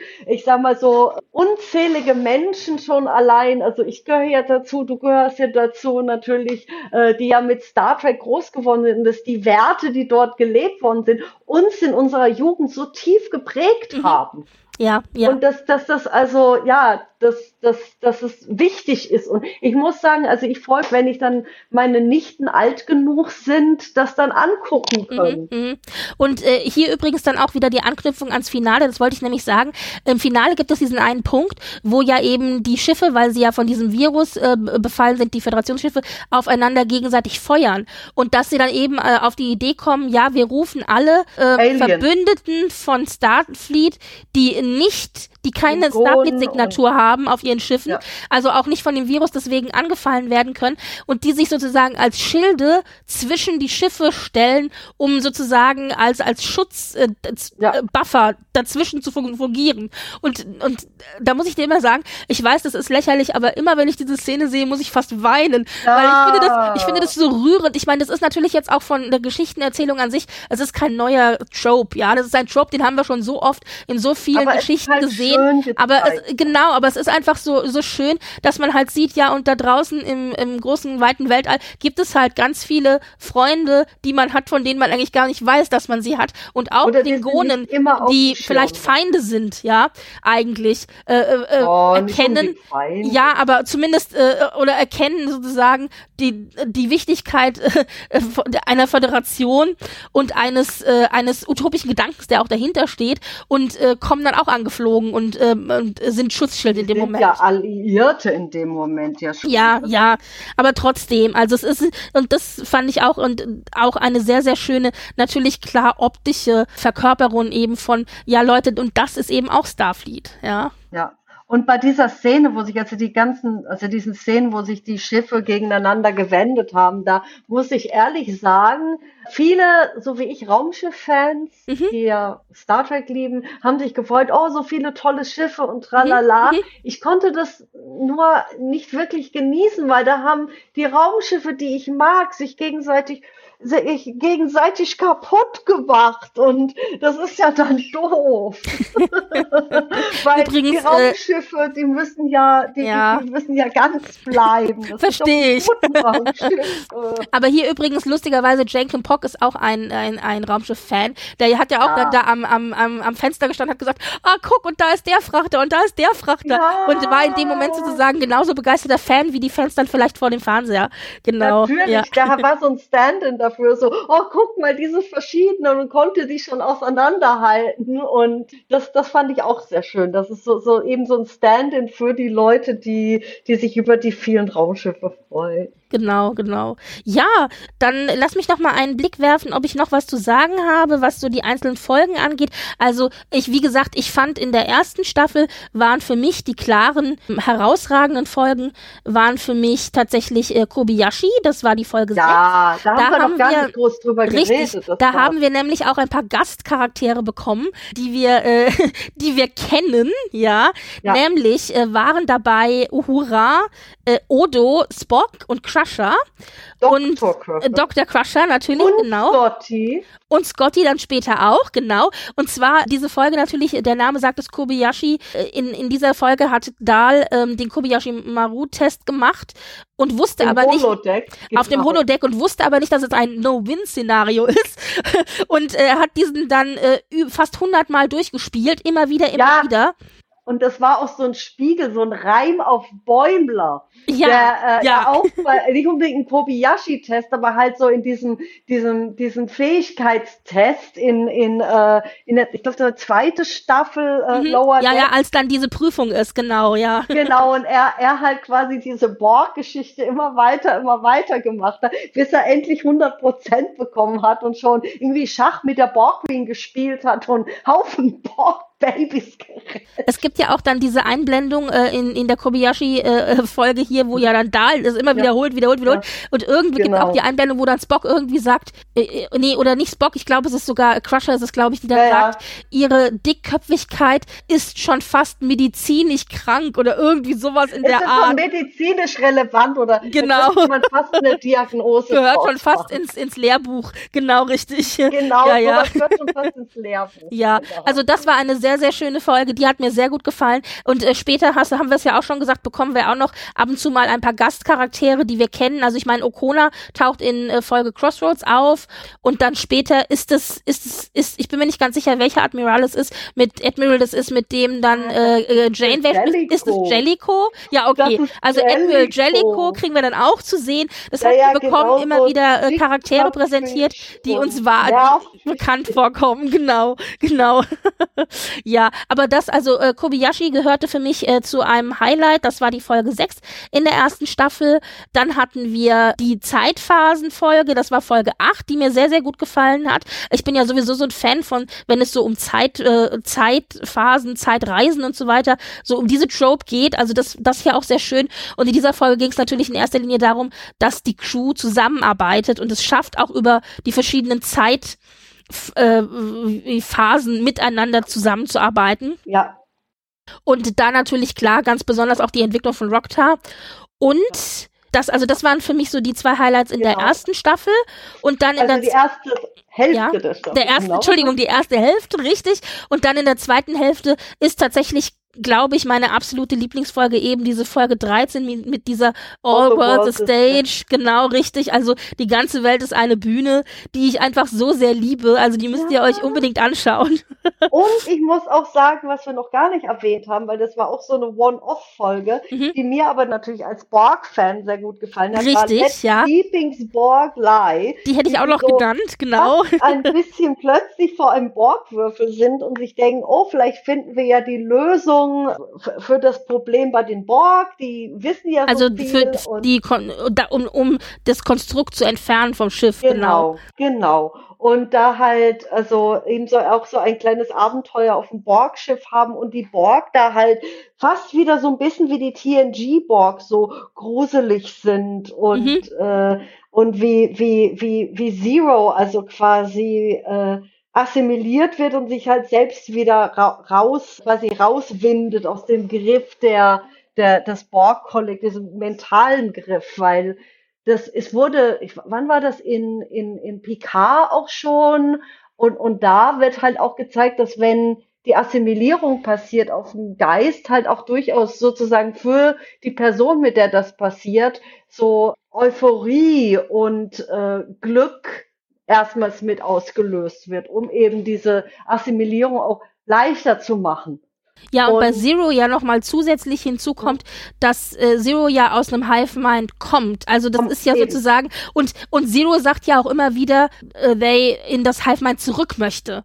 Das Ja, ist ja, eben, also, ist also, also, ähm, Zero möchte wieder ähnlich. heim, sozusagen, genau. Ja, eben. Eben, dass das halt so strukturell ähnlich ist wie das Zuhause. So, Genau. so, so ein fast so ein bisschen wie als ob Odo, der ja auch richtig, aus sowas richtig, kommt, genau, ja, und ja. irgendwie nach Hause will, aber weiß, es ist noch nicht Zeit dafür. Okay, die Borg sind nicht nicht äh, nicht nicht, nicht die Medusens, aber halt äh, hat halt eben eh, sehr ähnliche Strukturen. Ja, das dass Ah, du eben ein Hive Mind also aber hast, genau, also diese Eben. Struktur, richtig. Und das deswegen ja aber auch hier nochmal extra interessant, dass es Zero ist, der dann eben da äh, in dieses Hive Mind reinkommt und dann aber auch schafft, sich wieder rauszulösen, genau. Genau, Aber da natürlich auch, das finde ich so toll, diese Folge, weil wir ja ganz deutlich als erfahrene Star Trek-Gucker, jetzt nicht die neuen Zuschauer, aber wir, wir wissen ja wirklich, wie gefährlich gefährlich die Borg sind. Und dann steht ja. eben diese Crew, die Proto von der Protostar vor den Borg ja. Und Janeway sagt, um Gottes Willen, dreht am besten gleich wieder um und fliegt in die andere Richtung. Und da merkt man schon, okay, wenn Janeway so reagiert, dann müssen die wirklich gefährlich sein. Und aber ich habe so das Gefühl, die Crew nimmt die nicht so richtig ernst. Und ja. man steht dann so immer als Publikum davor und denkt sich nur so, oh bitte, bitte, bitte, lass jetzt die Borg nicht genau. anfangen, die zu assimilieren. Weißt du, so, oh, oh ja. Also man ist da so extra nervös, genau. Also ja. ich fand halt einfach, die haben dieses, dieses, diese, obwohl, ich sag mal so, ich finde die Borg in verschiedener Art, wie sie uns gezeigt werden, jeweils toll. Da sind nicht viele, nicht alle Leute mit mir einer Meinung, aber ich fand es schön, dass die Art, wie die Borg, wie wir sie in TNG als erstes kennengelernt haben, in der Form auch mal wieder gezeigt worden sind. Das mhm. hat mir außerordentlich gefallen. Also für mich ist das also auch ein ganz großes Highlight, also der gesamten ersten Staffel auch gewesen. Mhm, mh. Also genau, das waren nämlich auch die beiden Folgen, die für mich herausragten am zweiten ja. Teil der, der ersten Staffel. Und dann, äh, dann haben wir auch immer, also wir haben immer wieder Highlights gehabt, aber das sind so die zwei Folgen, die mir da am besten, äh, am, am meisten Freude bereitet haben. Und dann ja. halt Time Amok eben, das mit dieser, mit dieser äh, Zeitgeschichte, das war halt auch so wie klassische Star Trek Folge, wie innerhalb des Schiffes ein Problem ist und Leute durch irgendwelche Wiss also wissenschaftlich begründbaren äh, Dinge voneinander getrennt sind. Da ist ja, glaube ich, auch Schisms oder, oder nicht Schisms oder Shattered heißt das, glaube ich, von Voyager, wie Chakotay von verschiedenen Zeitzonen auf der Voyager hin und her muss. Ja, aber was zum Beispiel auch so ist, also genau richtig, das ist jetzt nicht die, die Zeitgeschichte, aber erinnerst du dich äh, an die TNG-Folge, äh, als Jordi doch und äh, Jordi nicht, nicht sichtbar ist für die Crew, als sie so ja, Phasen verschoben und, sind und, und Ro, genau. Und, und äh, also das, das ist auch diese, so eine Folge, genau, ja, das erinnert mich da so ein bisschen dran. Oder wo Worf von dem, von, von Dimension zu Dimension gesprungen Richtig, ist. genau, auch In so Beispiel. Genau. Auch toll, ja. Also ich denke, äh, wenn man, wenn man sich halt so anschaut, wie die, ich finde auch, wenn man jetzt rückblickend sich anguckt, wie diese Folgen aufgebaut, also die Staffeln aufgebaut ist, was für Folgen kommen, dann hast du ja aber auch eine, ganz, eine Holodeck-Folge. Ja, du hast aber ganz klassisch wirklich, also du fängst halt an mit mit so einem Cold Open, wo erstmal so ein bisschen etabliert wird, dann hast du äh, mit, dann hast du einen ersten äh, Vorstellung da, da davon, was äh, die Föderation ist. Dann kommt ähm, dann kommt das Zusammenraufen der Crew an sich. Ähm, dann hast du Kobayashi da, Maru, da wird schon einmal noch mehr Föderation, Star Trek, Starfleet und so weiter und äh, Lore eingeführt. Dahl will sich ja beweisen und zeigen, bin ich wirklich ein guter Captain. Richtig. sich selbst gegenüber zeigen, und ändert ja auch dann seine Vorstellung von Captain ist nicht einfach nur der Bestimmer, sondern die Person mit der meisten Verantwortung. Genau, genau. Und dann haben wir den klassischen First Contact, der natürlich auch sehr Star Trekig ist. Und dann ja. eben diese Zeitphasengeschichte, wo es darum geht, hat äh, zu zeigen, ja, die Crew hat ja. es tatsächlich geschafft, zusammenzuarbeiten, weil sie sich zusammengerauft hat. Und dann kommt nämlich auch schon das große Finale, in dem sich also quasi, in dem alles kulmuliert, was wir jetzt gehabt haben. Äh, daraufhin, äh, darauf ist es ja hinausgelaufen. Und dann haben wir eben diesen zweiten Teil der zweiten, äh, der ersten Staffel, wo es dann eben darum geht, dass sie tatsächlich verschiedene Missionen auch ähm, wahrnehmen und äh, ganz klassisch eben wie so ein klassisches Star Trek Schiff, das unterwegs ist irgendwo und eben Missionen machen muss. Und da stoßen sie dann natürlich auch immer noch auf andere Probleme, beziehungsweise hier haben wir dann schon Parallelhandlungen eben die Story einmal um den Diviner, der ja dann mit Amnesie quasi bei, bei. Und was interessant ist, er wird, er ist ja quasi in Amnesie hinterlassen entlassen mhm. und wird aber dann von Admiral Janeway gesund gepflegt. Richtig. Wo er dann, während er wieder zu sich kommt, seine Meinung über seine Mission ändert. Mhm. Das mhm. finde ich gerade so toll. Wie er also von so einem wirklich rigiden Bösewicht so, so, so äh, sehr bemerkbar war, dass er davon abrückt und dann die andere, die Vindicator, halt noch weiter, also auf dieser rigiden, antagonistischen Schiene unterwegs mhm, mhm. ist und noch so quasi auch etwas fanatischer noch ist und dann ganz am Ende Gwyn ja die Crew verlässt, um nach Tas äh, nicht Tasla Mora, also um äh, nach Solemn. Nach, äh, Solemn zurückzugehen, um das Problem zu lösen. Ja, und äh, so schön auch, weil die, die haben ja alle immer diese, diese Zusatznamen. Also wir haben den äh, Diviner, wir haben die äh, The Vindicator und, äh, und äh, Gwyn wird ja dann genannt ach, wie heißt es, die wieder, wie sagt man, die, jetzt habe ich das englische Wort vergessen, aber die Wiedervereinigerin, also äh, kriegt sie als zusätzlichen Namen. Oder so. Äh, irgendwie so ähnlich, ja. Und dann dachte ich, ach, wie schön, das, das passt so, weil ja das jetzt ihre Mission ist eben. Und ja, klar, diese Beinamen, genau. Genau, und auch da werden wir dann jetzt auch sehen, wie dann die Staffel weitergeht, weil theoretisch wäre die Staffel ja dann ohne Gwyn jetzt erstmal. Und äh, beziehungsweise ich kann mir gut vorstellen, dass sie natürlich auch wieder auftaucht. Vor allen Dingen, ähm, und was hier aber auch äh, schön war natürlich als, als ein Thema oder ein Trope, das sich generell natürlich klar durch diese ganze Staffel gezogen hat, war natürlich das, was wir in Star Trek immer haben, nämlich das Thema Familie, gefundene Familie, ja. gewählte Familie, äh, gerade ja auch äh, äh, klar bei bei dieser Crew, die ja sowieso Außenseiter generell sind, aber auch allein auf sich selbst zurückgeschlagen, keine äh, Familienverbindung beziehungsweise da, wo es Familienverbindung gibt, wie zum Beispiel jetzt äh, bei Dahl mit äh, Nandi oder eben auch bei Gwyn mit ihr mit dem mit ihrem Vater, da ist ja die Beziehung in irgendeiner Form gestört.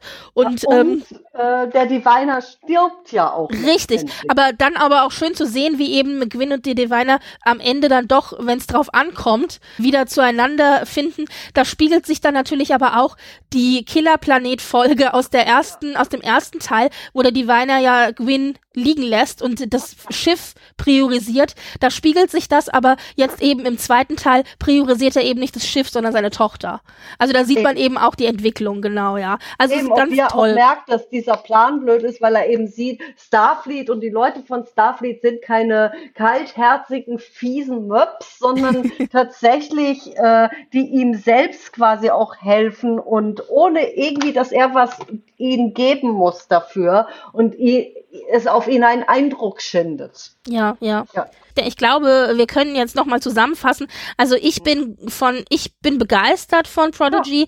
Ja. Mir macht es sehr viel Spaß. Ich finde, die Serie schafft es gut, einen, für neue Zuschauer eine schöne Fläche zu bieten, um einfach in Star Trek reinzukommen und diese Grundsätze von Star Trek kennenzulernen und aber gleichzeitig natürlich auch gut, gut unterhalten zu sein.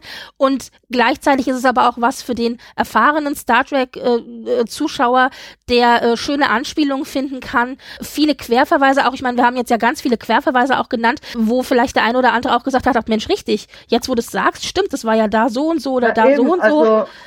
Also das funktioniert das für beide. Gut, ein verschiedenes Publikum und Fans anzusprechen. Ja. Das äh, Eben, und da halt auch eben ein, ein weiterer Anknüpfpunkt zu sein, um ins Star Trek-Universum reinzugleitschen. Mhm. Ich finde, dass diese Serie auch einen guten, tatsächlich ein, ein guter Punkt ist für, für junge Leute, um reinzukommen, weil das ist ja auch das, wofür diese Serie überhaupt gemacht worden ist, dass man gesagt hat, man möchte einen niedrig, niedrigschwelligen Einstiegspunkt für Kinder und Jugendliche bieten, um reinzukommen. Eben. Genau. Weil, weil sonst, wie war das gut? Wie alt war ich? Äh, zwölf, elf, zwölf, ja, elf oder zwölf, als halt TNG das erste Mal lief, im ZDF damals noch.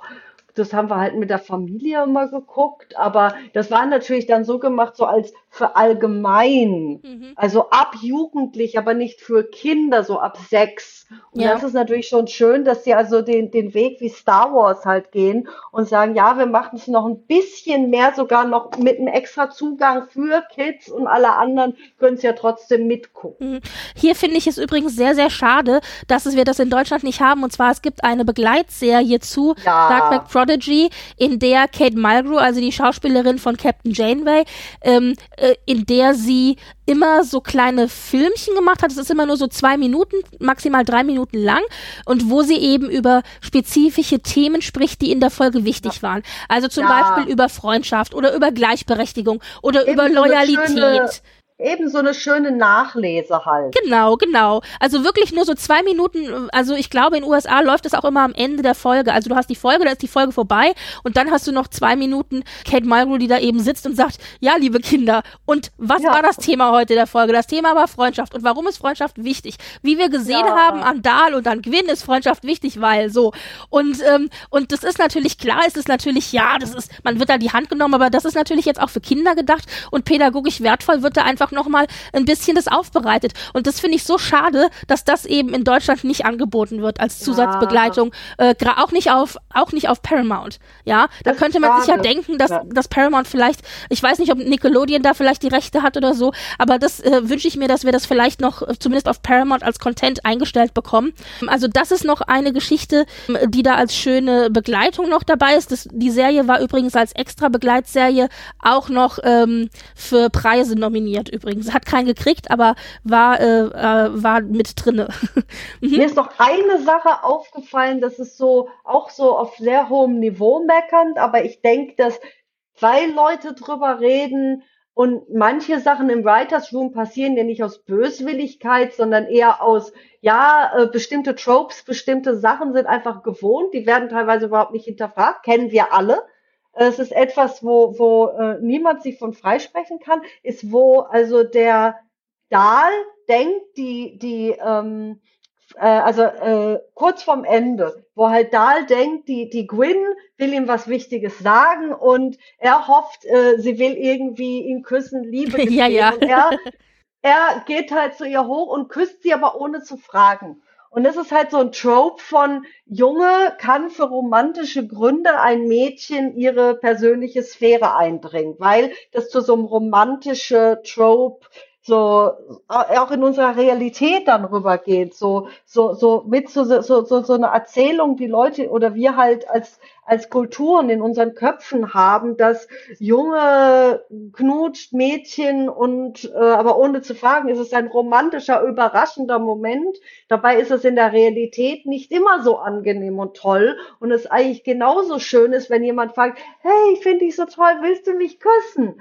Dass es auch schön ist. Aber das ist halt etwas, wo ich denke, wo Leute jetzt drüber reden und der Writers Room wahrscheinlich jetzt da sitzt oder halt bestimmt schon auch selbst darüber geredet hat. Stimmt, das hätten wir anders machen können. Mhm. Und daher will ich das jetzt nicht unbedingt groß bezichtigen, sondern einfach nur so zeigen, so gerade bei Kindersachen, wo sowas also gerade mal eins halt nochmal drauf achten kann und es auch für uns selbst einfach schöner ist. Manche dieser, äh, ich sag mal so, so, so Narrative, die in unserer Kultur eingebacken sind, über wie gerade heterosexuelle Romantik oder Beziehung funktionieren, um zu sehen, ist das wirklich so toll, wie es verkauft wird, oder wäre es vielleicht anders irgendwie für alle Beteiligten angenehmer? Ich glaube, so hoffentlich habe ich das auch auch äh, nee, äh, absolut. ja ja ja absolut verständlich. Kann ich auch so nur unterschreiben. Es gibt da noch zwei Aspekte äh, daran ähm, äh, und ein, beziehungsweise ein Aspekt und eine Frage. Was mir tatsächlich daran also ja ich mir ist das auch aufgefallen. Ich fand es auch äh, dezent problematisch. Was ich aber gut fand tatsächlich war die Reaktion als dann ja. nämlich als nämlich Gwyn gesagt hat ja also äh, äh, äh darum ging es eigentlich nicht. Und dann hat ja, ja. auch Dahl sich sofort entschuldigt und hat gesagt entschuldigt ja. ich habe das falsch verstanden. Aber was was was ich positiv fand, war, dass die beiden dann ganz normal weiter miteinander gesprochen haben, ja. als wäre nie ja. was gewesen. Also es war jetzt nicht super mega peinlich und die ja. konnten sich nicht mehr genau. in die genau. Augen gucken oder so, sondern da war Eben. einfach die Freundschaftsbasis da und dann ist es sofort wieder zurückgefallen auf den Default-Status Freundschaft. Und das hat Vor mir gut gefallen, dass es dann einfach so unverkrampft weitergegangen ist. Halt auch respektiert und nicht, nicht so wie in manchen anderen Geschichten oder wie auch immer, in manchen, sagen wir, Narrationen oder Geschichten ja, ist, ja, ja, dass dann der Junge ein, eine Art, eine Art Anspruch erhebt auf, mhm. auf, auf sie, sondern einfach so, hoch, okay, gut, ich, äh, so für sich selbst weiß ich, er hat im Eifer das Gefecht. Ich hab's missverstanden und, zwar doof, ja, genau. Beide sind sehr respektvoll, wo er, glaube ich, sogar hinterher auch sagt, ey, ich glaube, du wärst besser als Captain als ich. Ja, und ja. Äh, also das auch zeigt, also diese Situation, die Vielleicht ist das sogar auch so deswegen vom Writers Room gekommen, die wollten so eine Situation zeigen, die aber anders mündet. Das kann nämlich auch sein. Und hinterher küssten sie sich ja tatsächlich, weil dann gemerkt wird, sie küsst, glaube ich, ihn, mhm. dann so, ja, da ist wohl ein Einverständnis. Aber das ist nämlich jetzt meine zweite, meine Frage dazu. Und zwar, ich finde, diese ganze Last-Minute-Love-Story hätte ja. man sich sparen können. Also die fand ich, ja. für, mich, für mich war die, ja. äh, für mich hätte es die nicht gebraucht. Meine Frage ist es, was sagst du dazu?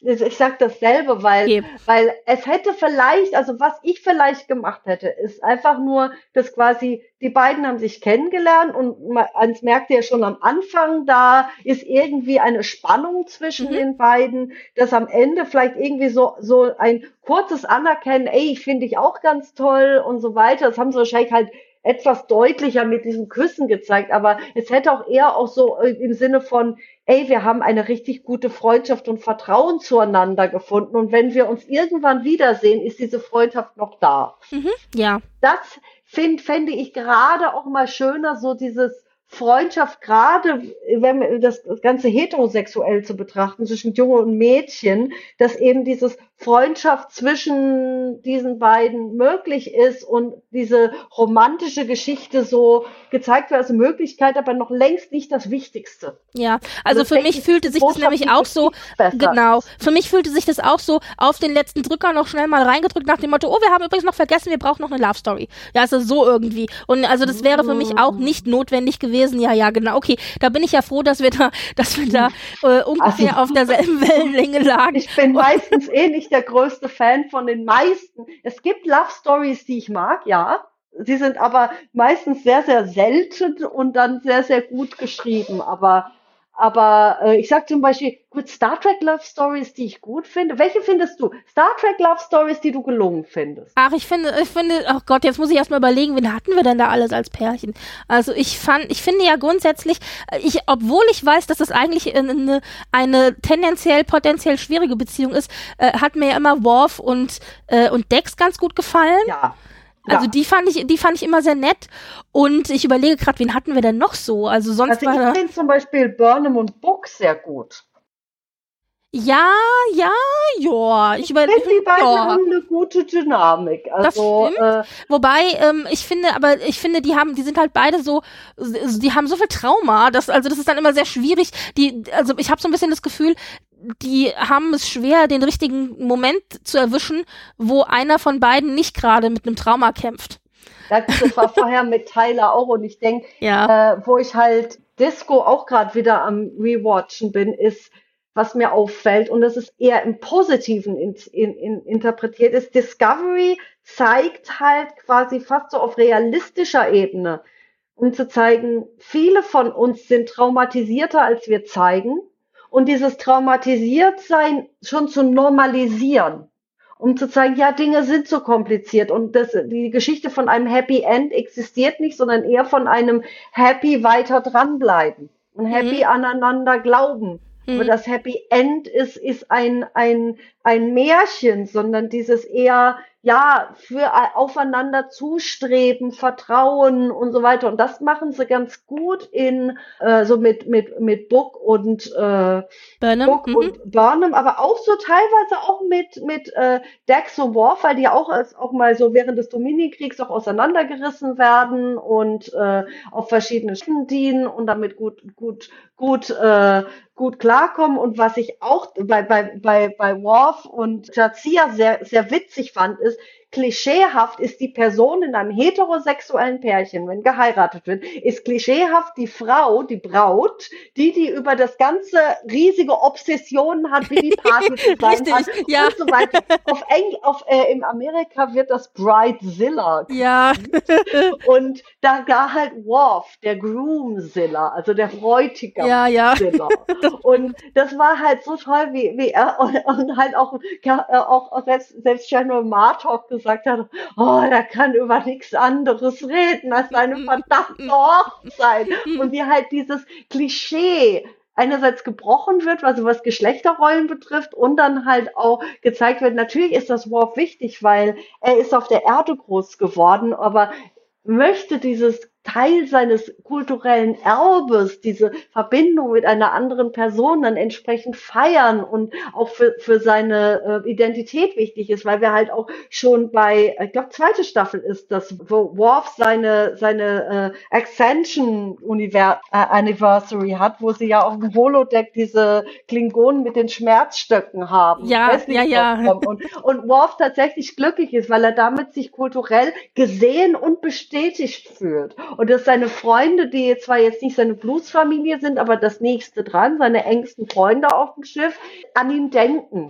Und halt auch wie zum Beispiel Dr. Polaski immer wieder auch so Momente hat, wo er sie und Worf sozusagen sehr, sehr so engere Bande knüpfen mhm, und mhm. sich verstehen. Das ist, das ist toll. Ansonsten, gut, Jetzt, was mein Liebstes, also gerade Heteropärchen betrifft, ist nicht in Star Trek, sondern in The Expanse. Das, äh, aber da will ich niemanden spoilern, aber da kommt ein Heteropärchen vor, die würde ich sagen, sehr, sehr realistisch, wunderbar, wie die miteinander umgehen. Die beiden würde ich sagen, ist so funktioniert Best Practice einer Beziehung. Mhm. wie die beiden sind. Auch mit also, allen Höhen und Tiefen. Unabhängig jetzt davon, äh, welches Pärchen uns am besten gefällt, egal in welchem, äh, Friend, in welchem Fandom, grundsätzlich Ey, kann ah, man sagen, wir ja. dürfen nur nicht vergessen, wir haben nur an Heden gedacht, aber ich sag trotzdem zum Beispiel auch der Stamets und Kulber. Ja, natürlich, natürlich, ja, ja, ja, klar. Ja. Ganz groß. Und ja. natürlich weil selbst Andrew Robinson das auch so sagte, Garak und Bashir. Ja, natürlich. Die, aber die sind für mich, für mich sind die ja Canon, aber ja, genau. Das ist Canon. Genauso, also für mich, ich glaube, das habe ich hier bestimmt schon gesagt, dass ich sehe, dass äh, äh in Deep Space Nine lässt sich ein sogenanntes Polykyl, also so eine polyamore Vernetzung nach.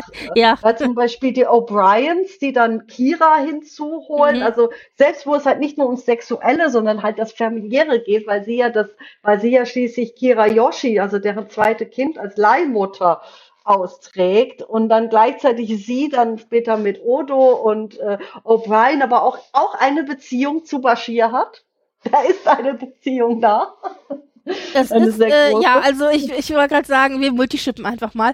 Aber ja. ja. richtig, ja, ja. Und aber was ich eigentlich sagen wollte, um kurz den, den Bogen zurückzuschaffen zu Prodigy, mhm. nämlich, dass wir äh, unabhängig jetzt davon, äh, was Beziehungen angeht, weil da haben wir mhm. am Ende, wie gesagt, also Gwyn und, und äh, Dahl, aber ich finde grundsätzlich wenn man sich die Charaktere anschaut, haben alle Charaktere wirklich durch die Bank weg, bis auf Zero vielleicht, eine enorme Entwicklung durchgemacht. Ja. Also wenn man sich anschaut, wo sie gestartet sind am Anfang äh, der, der Staffel und wo sie jetzt gelandet sind am Ende der Staffel. Es ist schon eine enorme Entwicklung und ja. ich erwarte mir tatsächlich sehr viel jetzt von der zweiten Staffel, denn da ist ja dann die Grundvoraussetzung für uns, dass sie als ja so eine Art Lehrkadetten mit auf ähm, auf mit äh, Janeways halt Schiff unterwegs sind, genau.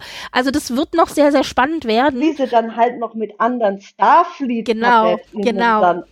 Und ich sag mal, sag mal, äh, Zero hat ja war ja schon immer die weiseste Person von den Kids und hat daher, denke ich, vor allem in der Borg-Folge unter anderem sehr viel Entwicklung gemacht oder mhm. wir sahen, wo, äh, wo Zero herkam und dann entsprechend werden wir wahrscheinlich auch vielleicht in der zweiten Staffel mehr noch Genau, genau. Und wir werden vielleicht, denke ich, auch noch den, vielleicht noch den einen oder anderen Charakter neu eingeführt bekommen. Also mhm. wenn Gwen dann jetzt tatsächlich erstmal weg ist, ich kann mir vorstellen, dass sie als Gastcharakter vielleicht nochmal auftaucht. Oder aber, nach ein paar Folgen wieder dabei. Ja, oder so irgendwie, genau. Also dafür hat man, glaube ich, zu viel investiert, um den Charakter jetzt zu etablieren. Ja. Nichtsdestotrotz, wenn man diese Serie also nur als Kinderserie abtut und deswegen sagt, man guckt sie nicht, dann hat man echt was verpasst. Deswegen, ich empfehle es hiermit äh, sehr allen Leuten, schaut diese Serie, es ist wunderbar, vor allem die Folgen sind kürzer, das heißt, das Bingen ist auch kürzer.